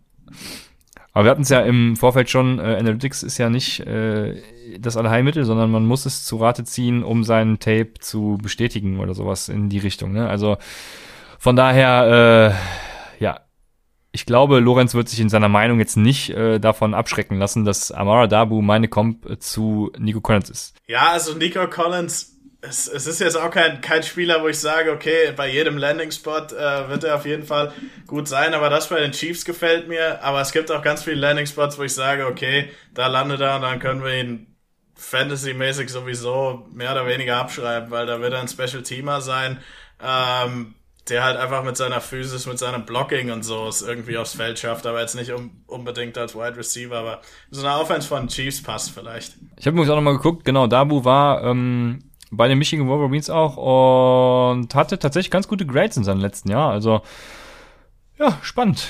Spannend. Ist dann äh, in den Blue Landing Spot gekommen, scheinbar. Ich glaube, Carolina war es, wie ich gerade geguckt habe, aber ja, wir werden sehen. Äh, ich, es gibt natürlich noch einen Spieler, über den wir reden müssen. Äh, ihr wisst es alle. Und ich habe äh, es hier auch aufgeschrieben für Lorenz. Deswegen, Lorenz wird jetzt eine ausführliche Analyse zu Kate Johnson und seinem Landing Spot geben. Ja, Landing Spot bei Kate Johnson ist natürlich schwierig, ähm, aber weil er ja wahrscheinlich am dritten Tag gepickt werden wird. Aber er ist auf jeden Fall ein Receiver, hat gute Hände. Ähm, kann, wird, wird auf jeden Fall offen ganz guter Route Runner, hat auch, also er ist jetzt nicht der schnellste Deep, aber ich sag mal, underneath in der, in, in der Gegend, wo halt auch Slot Receiver gewinnen, äh, ist er sehr, sehr schnell. Und ich denke mal, also er war Kick Returner im College, aber ich finde, er muss irgendwo hin und da den Punt Returner machen, weil er halt nicht der schnellste ist, was jetzt den, den Long Speed angeht, aber schon so die, diese Elusiveness und die Shiftiness, die er hat, schon, fände ich ihn schon als Punt Returner gut. Und da erstmal äh, es, es schafft, auf, äh, auf einem Roster zu bleiben und sich dann zu entwickeln, in, in einen richtigen Slot Receiver und dann ist so jemand natürlich auch jemand, wo wir auch immer gesehen haben, die können schon auf Fantasy Value haben, solche Spieler, die in der Slot vielleicht viele Targets kriegen. Ich weiß jetzt nicht, wo so eine Situation wäre, aber ich mag auf jeden Fall Kate Johnson am, am, am Day 3, wenn er das wirklich machen kann als Punt Returner äh, und dann auch weiterhin als, als Slot Receiver, wenn man den braucht. Vielleicht nicht direkt als Rookie, weil es halt schon von South Dakota äh, ein ganz schöner Unterschied ist in die NFL. Aber Kate Johnson auf jeden Fall äh, spaßiger Spieler. Ja, okay, da, damit kann ich leben. Spaßiger Spieler, das, das passt sehr gut. Ja, ich, ich habe ihn ja auch beschrieben, als er muss erst über Special Teams rankommen und dann äh, wird man schnell erkennen, dass er tatsächlich auch mehr kann als eben nur das. Von daher ähm, passt das so für mich und ich, ja, ich, ich bin froh, ihn in je, wahrscheinlich jedem Rookie-Draft irgendwie zu draften. Bei, äh, Im Best Ball wurde er mir letztens von äh, Eddie Rams weggeschnappt, Raphael. Äh, das nur der Vollständigkeit halber, aber da kann ich, kann ich gut mit leben. Und yo, ich würde sagen, dann haben wir die Wide Receiver auch durch. Oder äh, habt ihr noch wegen ganz Spezielles? Ich glaube, wir hatten die Speziellen eben schon, ne? deswegen würde ich übergehen zu den Tight Ends, oder? Klingt, äh, klingt gut, ja. Ich, genau, ich höre keinen Widerspruch. Dann, dann mach, mach, mach ich, es einfach. Mach, mach ich das einfach. Und äh, jetzt muss man Tight Ends natürlich ein bisschen relativieren. Wir haben natürlich Kyle Pitts am Anfang. Und ich hatte jetzt gedacht, Mensch, wir sprechen jetzt darüber, dass Kyle Pitts zu Atlanta geht und wir sprechen über die geile Arthur Smith, äh, Arthur Smith Play Action, äh, 12 Personal Offense und so. Ähm, und jetzt sagst du ja eben, die äh, Falcons nehmen Quarterback, Lorenz. Äh, aber was wäre, wenn Kyle Pitts zu den Falcons an vier geht? Also Pitts ist für mich äh, einer der Spieler in dieser Draft Class, wo es mir eigentlich egal ist, wo er hingeht. Ähm, zumindest als, als NFL-Spieler Fantasy ähm, müsste ich mir jetzt so ein bisschen die Statistiken eher angucken. Aber wenn er in Atlanta landet, ist er meiner, meiner Meinung nach direkt, er wird einer der besten Tight Ends in der NFL sein, ziemlich, ziemlich früh, weil wir haben halt in den letzten Jahren, äh, zumindest seit, seit ich das mache, haben wir noch nie so ein Tight End gesehen wie Kyle Pitts, selbst jemand wie TJ Hawkinson, der relativ früh gedraftet wurde vor ein paar Jahren, hat halt einfach nicht, ist halt einfach nicht so athletisch. Äh, der hat nicht die Hände. Kyle Pitts, den kannst du als, als Wide Receiver, als Ex-Wide Receiver spielen lassen, wirklich die Routes, die er läuft. Da, da denkst du manchmal, also, wie geht das überhaupt äh, als 6 foot 6 Tight End? Er ist, er ist wirklich ein, wirklich ein sehr gutes Talent. Also ich weiß nicht, wo er hingeht. Atlanta, ähm, Cincinnati, und Miami, ich weiß nicht, ob er überhaupt weiter fallen würde. Ich glaube, wenn, wenn er da ist für Miami an sechster Stelle, wird er da hingehen und wird da auch produktiv sein mit Tua und auch mit ähm, dem Tight End, den sie jetzt haben, Gesicki. Also das stört mich jetzt nicht wirklich. Mike Gesicki ist ein ordentlicher Spieler, aber es ist jetzt niemand, wenn du einen Kyle Pitts in den Top 10 draftest, wird dich jetzt kein Mike Gesicki als Coach und als Team davon abhalten, ähm, Pitts den Ball früh äh, und viel zu werfen. Und ich denke, er wird, egal wo er hingeht, ähm, ziemlich produktiv sein. Außer natürlich, die Offense ist eine Totalkatastrophe, was bei den Dolphins ja immer noch möglich ist. Aber ich bin da doch optimistisch mit, mit Tua, dass er den Schritt vorwärts äh, machen wird. Und also das stelle ich mir momentan vor, dass das der Landing-Spot wird. Ich denke halt immer noch, dass die Bengals äh, den Tackle draften. Es ist ja jetzt auch hier irgendwie so die, die Lying Season, die, die Zeit, wo viel gelügt wird mit dem ganzen Jamar Chase Talk. Ich denke mal, am Ende des Tages können sie das Sewell nicht, äh, müssen sie da nehmen und wenn er dann für Miami da ist, ist er einfach zu gutes Talent, ein zu guter Spieler und auch der GM sagen wird, hey, wir haben noch einen First-Round-Pick, wenn wir noch andere Needs haben. Ähm, und genau dasselbe gilt, also wenn er da wirklich fällt, dann werden wir auch Teams sehen, die da, die da für ihn hochtraden werden, weil er halt einfach so ein Talent ist, neben Panay Sewell und Trevor Lawrence. Ähm, wenn man jetzt die, die Position nicht wertet, die, dann ist er halt da oben in den Top 3 an zweiter oder dritter Stelle oder vielleicht für manche Leute sogar ein erster. Worauf ich ja Bock hätte, und ich meine, klar, ich bin zwar Giants-Fan, aber ich musste einfach mal meine Brille abnehmen. Worauf ich Bock hätte, wäre tatsächlich Dallas. Ja, wenn ich mir vorstelle, Mary Cooper, CD Lamb, Michael Gallup, Zeke Elliott, Dak Prescott und dann Kyle Pitts noch als Teil dazu. Also ich meine, also ich will das sehen. Ich will diese ganzen Playmaker in einer Offense sehen und ich will einfach sehen, wie dann Dak Prescott komplett alles rasiert. Ich meine, das hat er, macht er, hat er eh schon äh, Fantasy-Wise vor allem, vor allem eh schon gemacht, aber ich will diese Offense mit Kyle Pitts sehen und dann, ja, werde ich mir wahrscheinlich jedes Spiel von den Cowboys angucken und, und, und die dann doppelt hassen. Ja, und die Defense wird natürlich dann genauso schlecht sein Ja, genau. ähm, wie letztes Überragend. Jahr. Also wird man wieder 60 Mal passen und dann haben wir, was weiß ich, sechs, sechs Spieler in der Offense, die relevant für Fantasy sind. Ja, mega. Ja, dann, ich, ich weiß noch nicht, ob es gut oder schlecht für DFS wäre. Ähm, boah, wenn, wenn du die, die Cowboys Offense stackst, dann ja, machst das ja für gewöhnlich mit so drei, im höchsten Fall vielleicht auch vier Spielern, aber äh, das, das wäre schon, boah, das wäre das wäre auf jeden Fall schon krass, aber ich glaube nicht, dass er so tief fallen wird. Und jetzt, Raphael, du hast mich eben gedisst für, oder du, du hast mein System gedisst. Ähm, der, Six für Ky- Kyle Pitts ist an zweiter Stelle ist Noah Fant, äh, ganz gute Com äh, Comparison, finde ich. Und an erster Stelle ist dein Liebling. Ich habe Wide Receiver auch noch mit reingenommen in die Comparison, deswegen äh, ist da jetzt ein Wide Receiver. Und rate, wer der erste Wide Receiver ist, also wer die beste Comparison für Kyle Pitts ist. Boah, es gibt viele, die ich mag. Keine Ahnung. Es ist Deontay Johnson. Deontay Johnson ist Ah, Kyle Pitts okay. Comparison. Also von daher, wenn er da landet, ne, dann bist du zufrieden, oder? Ja? Das ist, das ist so mal eine Comparison, die ich, die ich, die ich gut finde, ja. Ne? Und das, obwohl Kyle Pitts äh, vergleichsweise schlechte äh, PFF-Grades und so im, im, in den letzten Jahren vor letztem Jahr hatte. Äh, das hat mich tatsächlich ein bisschen gewundert. Aber ja, sehr spannend. Genau, Kyle Pitts, jetzt, äh, klar, der ist egal, wo er hingeht. Und ähm, wir hatten es schon in den letzten Folgen, also danach wird's echt ein bisschen dünn. Ne? Äh, Freier Mut ist äh, dann noch in der Konversation. Du, du bist doch Englisch-Experte, ne? Wer, wer ist dieser Freier Mut? Wie spricht man ihn aus?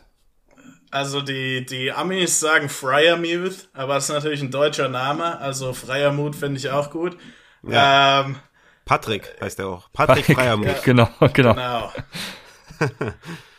Ja, Patrick Freiermuth. Also wo soll er hin? Ich, ich nehme ihn gerne in der zweiten Runde auch für die Cardinals, aber ähm, ich glaube auch, dass er da direkt Impact hätte. Aber Titans brauchen ja in Fantasy für gewöhnlich eh ein bisschen länger.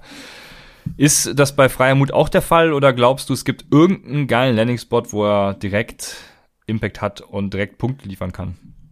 Also ich finde die Jets, da kommt ja der, der Coaching-Staff von den 49ers, äh, die ja auch mit George Kittle den Ball oft genug werfen. Freiermuth, äh, ja, jetzt sage ich es auch wieder Englisch, Mann. Freiermuth ist ja auch äh, ziemlich athletischer Tight End, äh, war jetzt zum Ende der Saison verletzt. Äh, ich denke mal, er wird, er wird in der zweiten Runde deswegen gehen. Äh, die Jets haben ja auch, ich glaube, wieder zwei Picks in der zweiten Runde, wenn ich mich nicht, wenn ich mich nicht irre. Ähm, und in dieser Offense, wo man wirklich den Tight End so viel als Blocker und halt auch als Receiver benutzt, äh, können er auf jeden Fall relativ früh, weil ich, ich weiß auch nicht, wen haben denn die Jets sonst noch als Tight Ja, Ends? Chris Herndon, Junge. Chris Herndon, ja. Ja, natürlich. Ja, aber der hat, der ist jetzt schon Breakout. Breakout-Kandidat seit sechs Jahren, also ich weiß nicht, ob das irgendwann dann mal was wird. Und ansonsten äh, die Jaguars, also wie gesagt, ich weiß nicht so richtig, was Urban Meyer davor hat, aber wenn die NFL bisschen weniger, äh, wenn die wenn die Offense bisschen mehr NFL-mäßig und bisschen weniger College mit Ohio State und Spread und 500 mal Mesh im Spiel wird, dann haben die natürlich auch keinen Tight End, äh, der da irgendwie mit Trevor Lawrence, äh, der da dazu passen würde.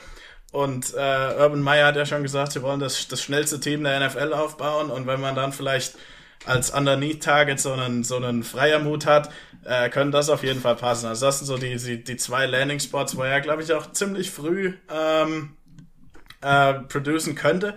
Vor allem, weil es ja auch nicht viele Titans gibt, die jetzt wirklich in der NFL, also es sind so irgendwie die Top 3, 4, wenn man Fantasy spielt und das war's dann. ähm, vielleicht könnte er auch jemand sein, der das als Rookie schon, schon knacken kann, irgendwie als Top 10 Titan oder sowas, wenn er bei den Jags oder Jets landet. Ja, das ist, das ist keine Kunst, Top 10 Tight End zu werden. Äh, ich habe den letzten Mockdraft, den ich gemacht habe, habe ich mir offen gelassen. Äh, habe ich gerade mal runtergescrollt und Freiermut geht nach New England. Äh, das, da fra frage ich haben mich, keine was, hat der. Ja, was hat der Algorithmus da falsch gemacht? Ja, dann irgendwann ist es dann auch gut, oder? Mit Jonas Smith und Hunter Henry. Wäre auf jeden Fall geil, ich würde es feiern, aber äh, ja, nicht für Fantasy. Ähm, gut, Freimut, spannend. Und danach fehlt mir tatsächlich komplett die Vorstellungskraft. Also da, da bin ich lost. Äh, weiß ich nicht, wohin ich so einen Brevin Jordan oder, ähm, oder einen Long hin projecten würde, wo sie mir Impact liefern. Ich, ich, ich glaube, davon drafte ich irgendwie einen in der vierten Runde, weil ich muss oder so, keine Ahnung. Also, also ein Rookie-Draft jetzt, ne? Äh, Fantasy-Rookie-Draft. Ähm, ja, deshalb, irgendwie gibt mir da keiner was. Oder was sagst du, Lorenz? Ja, also ich mag zwei noch in der Class. Brevin Jordan, das habe ich nie so richtig verstanden mit ihm. Also über den Sommer hat man so gedacht, okay, ist ziemlich athletisch und das war's dann aber auch, war ganz gut nach dem Catch, aber hat sich halt überhaupt nicht entwickelt diese Saison. Ähm, und dann war das Testing, der Pro Day war nicht so gut. Deswegen bin ich mir bei ihm total unsicher, aber wenn ich, wenn, wer mich wirklich überrascht hat, ist Tommy Tremble äh, von Notre Dame. Das war jemand, der eigentlich den Ball überhaupt nicht, die haben, den, die haben den Ball fast gar nicht zugeworfen, weil die haben Michael Mayer da, der wird in zwei, drei Jahren, ich glaube, der war ein Freshman dieses Jahr, war 18 und war also die ganzen Baby Gronk äh, Comps, die wir gekriegt haben für Fryermuth äh, dieses Jahr, die werden in zwei Jahren dann für Michael Mayer zurückkommen, weil er hat auch die 87 und der ist es vielleicht wirklich, der ist vielleicht wirklich Baby Gronk, aber zurück auf Tommy Tremble, ist auch ein richtig guter Blocker, obwohl er ein bisschen kleiner ist und er ist total athletisch, also auch in so einem in so einem Zone äh, Scheme, vielleicht auch bei den Falcons, äh, wenn die jetzt nicht Kyle Pitts früh draften oder niemanden früh draften, vielleicht ihn in der dritten Runde, äh, der halt auch als Blocker richtig gut ist, aber dann halt auch hat eine, hat eine 4-6 äh, in einem 40-Yard-Dash gelaufen. Und man sieht es halt auch am, am Tape, also es ist ein sehr guter Route Runner. Äh, es sind ein paar Fragen über die, über die Hände, auf jeden Fall, äh, weil er halt einfach nicht so viele Bälle gefangen hat. Aber das ist jemand, den ich sehr gern mag, irgendwann später, später Day 2, dritte Runde, wie ich gesagt habe. Äh, Tommy Tremble finde ich schon gut. Und dann Hunter Long. Äh, das ist eher so der, der Tight End, der in PPR vielleicht die ein oder andere Woche eben mal viele Tages kriegt, weil er ist niemand, der jetzt wie Tommy Tremble übermäßig dynamisch ist, aber er hat halt echt gute Hände. Er kann auch ein bisschen blocken. Und vielleicht für einen jungen Quarterback, vielleicht für ein Team, das einen Quarterback draftet und noch ein Tight End sozusagen als besten Freund.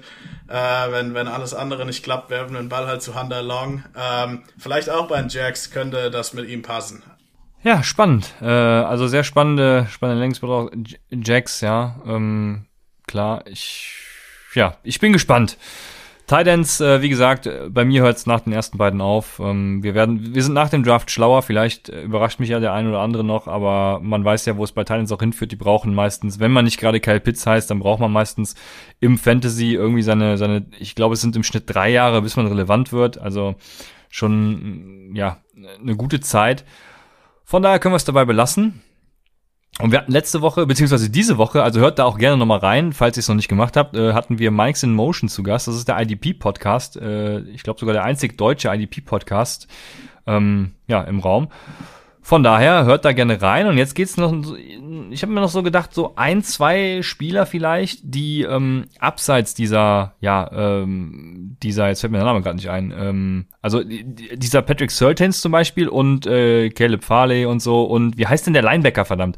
Ähm, Micah, Micah Parsons. Parsons. Genau, abseits dieser Typen, die so ein bisschen später kommen, so der dir auf Tape halt unheimlich gut gefallen hat und wo du sagst, das wäre doch einer für die Upside Guys den müsst ihr mal auf dem Schirm haben.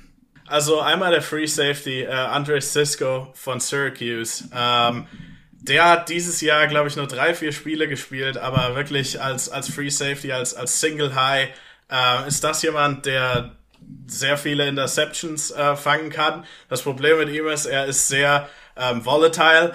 Also das heißt, es ist entweder eine Interception oder ein Big Play für die Offense. Und wenn er das so ein bisschen runterschrauben kann, könnte der echt ein Playmaker sein. Kommt halt, äh, hat seine, hat sich das Kreuzband gerissen, deswegen dieses Jahr nur drei oder vier Spiele gespielt. Ähm, das wäre jemand.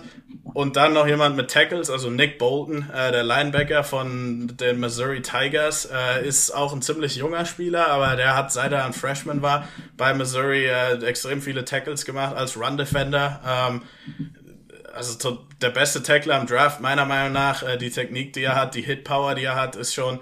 Also ich, ich gucke mir Nick Bolton sehr gerne an, ist einer meiner Lieblingsspieler äh, auf Tape. Äh, das ist jemand, der auch viele, viele Tackles in der richtigen Situation kriegen könnte. Und auch jemand, der wahrscheinlich nicht in der ersten Runde geht, aber in der zweiten und äh, relativ schnell als eben Oldschool Mike Linebacker ähm, produktiv sein wird. Ja, sehr schön. Vielen Dank. Dann, äh, ich, also Nick Bolton war auch ein Thema bei uns. Das, das war, daran kann ich mich noch gut erinnern. Äh, von daher äh, sehr gut. Ähm, das passt. Da nehmen unsere Hörer, denke ich, äh, sehr gut was mit. Äh, der wird die Draftboards raufklettern bei denen. Ähm, und ich würde sagen, also wir sind alle Positionen durchgegangen. Wir haben viele Landing-Spots geliefert. Ich bin sehr gespannt auf den Draft. Ähm, habt ihr irgendwas geplant zum Draft eigentlich von Sports Illustrated, dass ihr, dass ihr live geht oder sonst was oder was auch immer? Tickert ihr? Ja, wir haben auf jeden Fall eine Live-Show. Äh, wir haben so und so viele Stunden, die wir jeden Tag äh, live sind zum Draft ähm, auf, auf Twitch. Ähm, wo sind wir dann noch? Ich glaube YouTube, Facebook. Äh, Im Prinzip überall, überall normalerweise NFL Draft Bible. Ich glaube sogar auf der Sports Illustrated Website wird da was laufen. Da werde ich auch Teil von sein.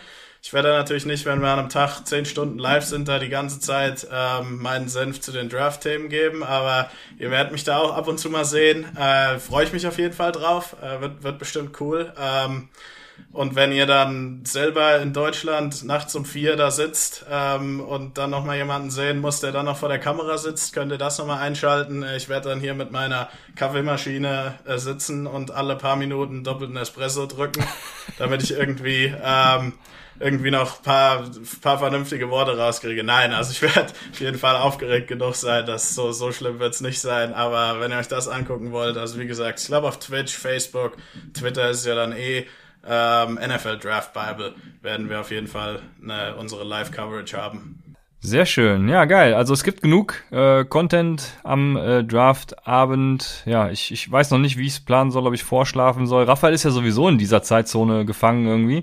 Ähm, bei mir ist das leider ein bisschen anders. Ich habe mir den Morgen schon Urlaub genommen am Freitag, aber ich, ich, ich hoffe, ich schaff's. Bisher ist das Jahr immer gut gegangen, von daher, ich blicke der Zukunft hoffnungsvoll entgegen. Und ja, tue das auch, was Fantasy angeht. Äh, Rookie Drafts kommen. Nächste Woche machen wir unseren ersten Mock Draft.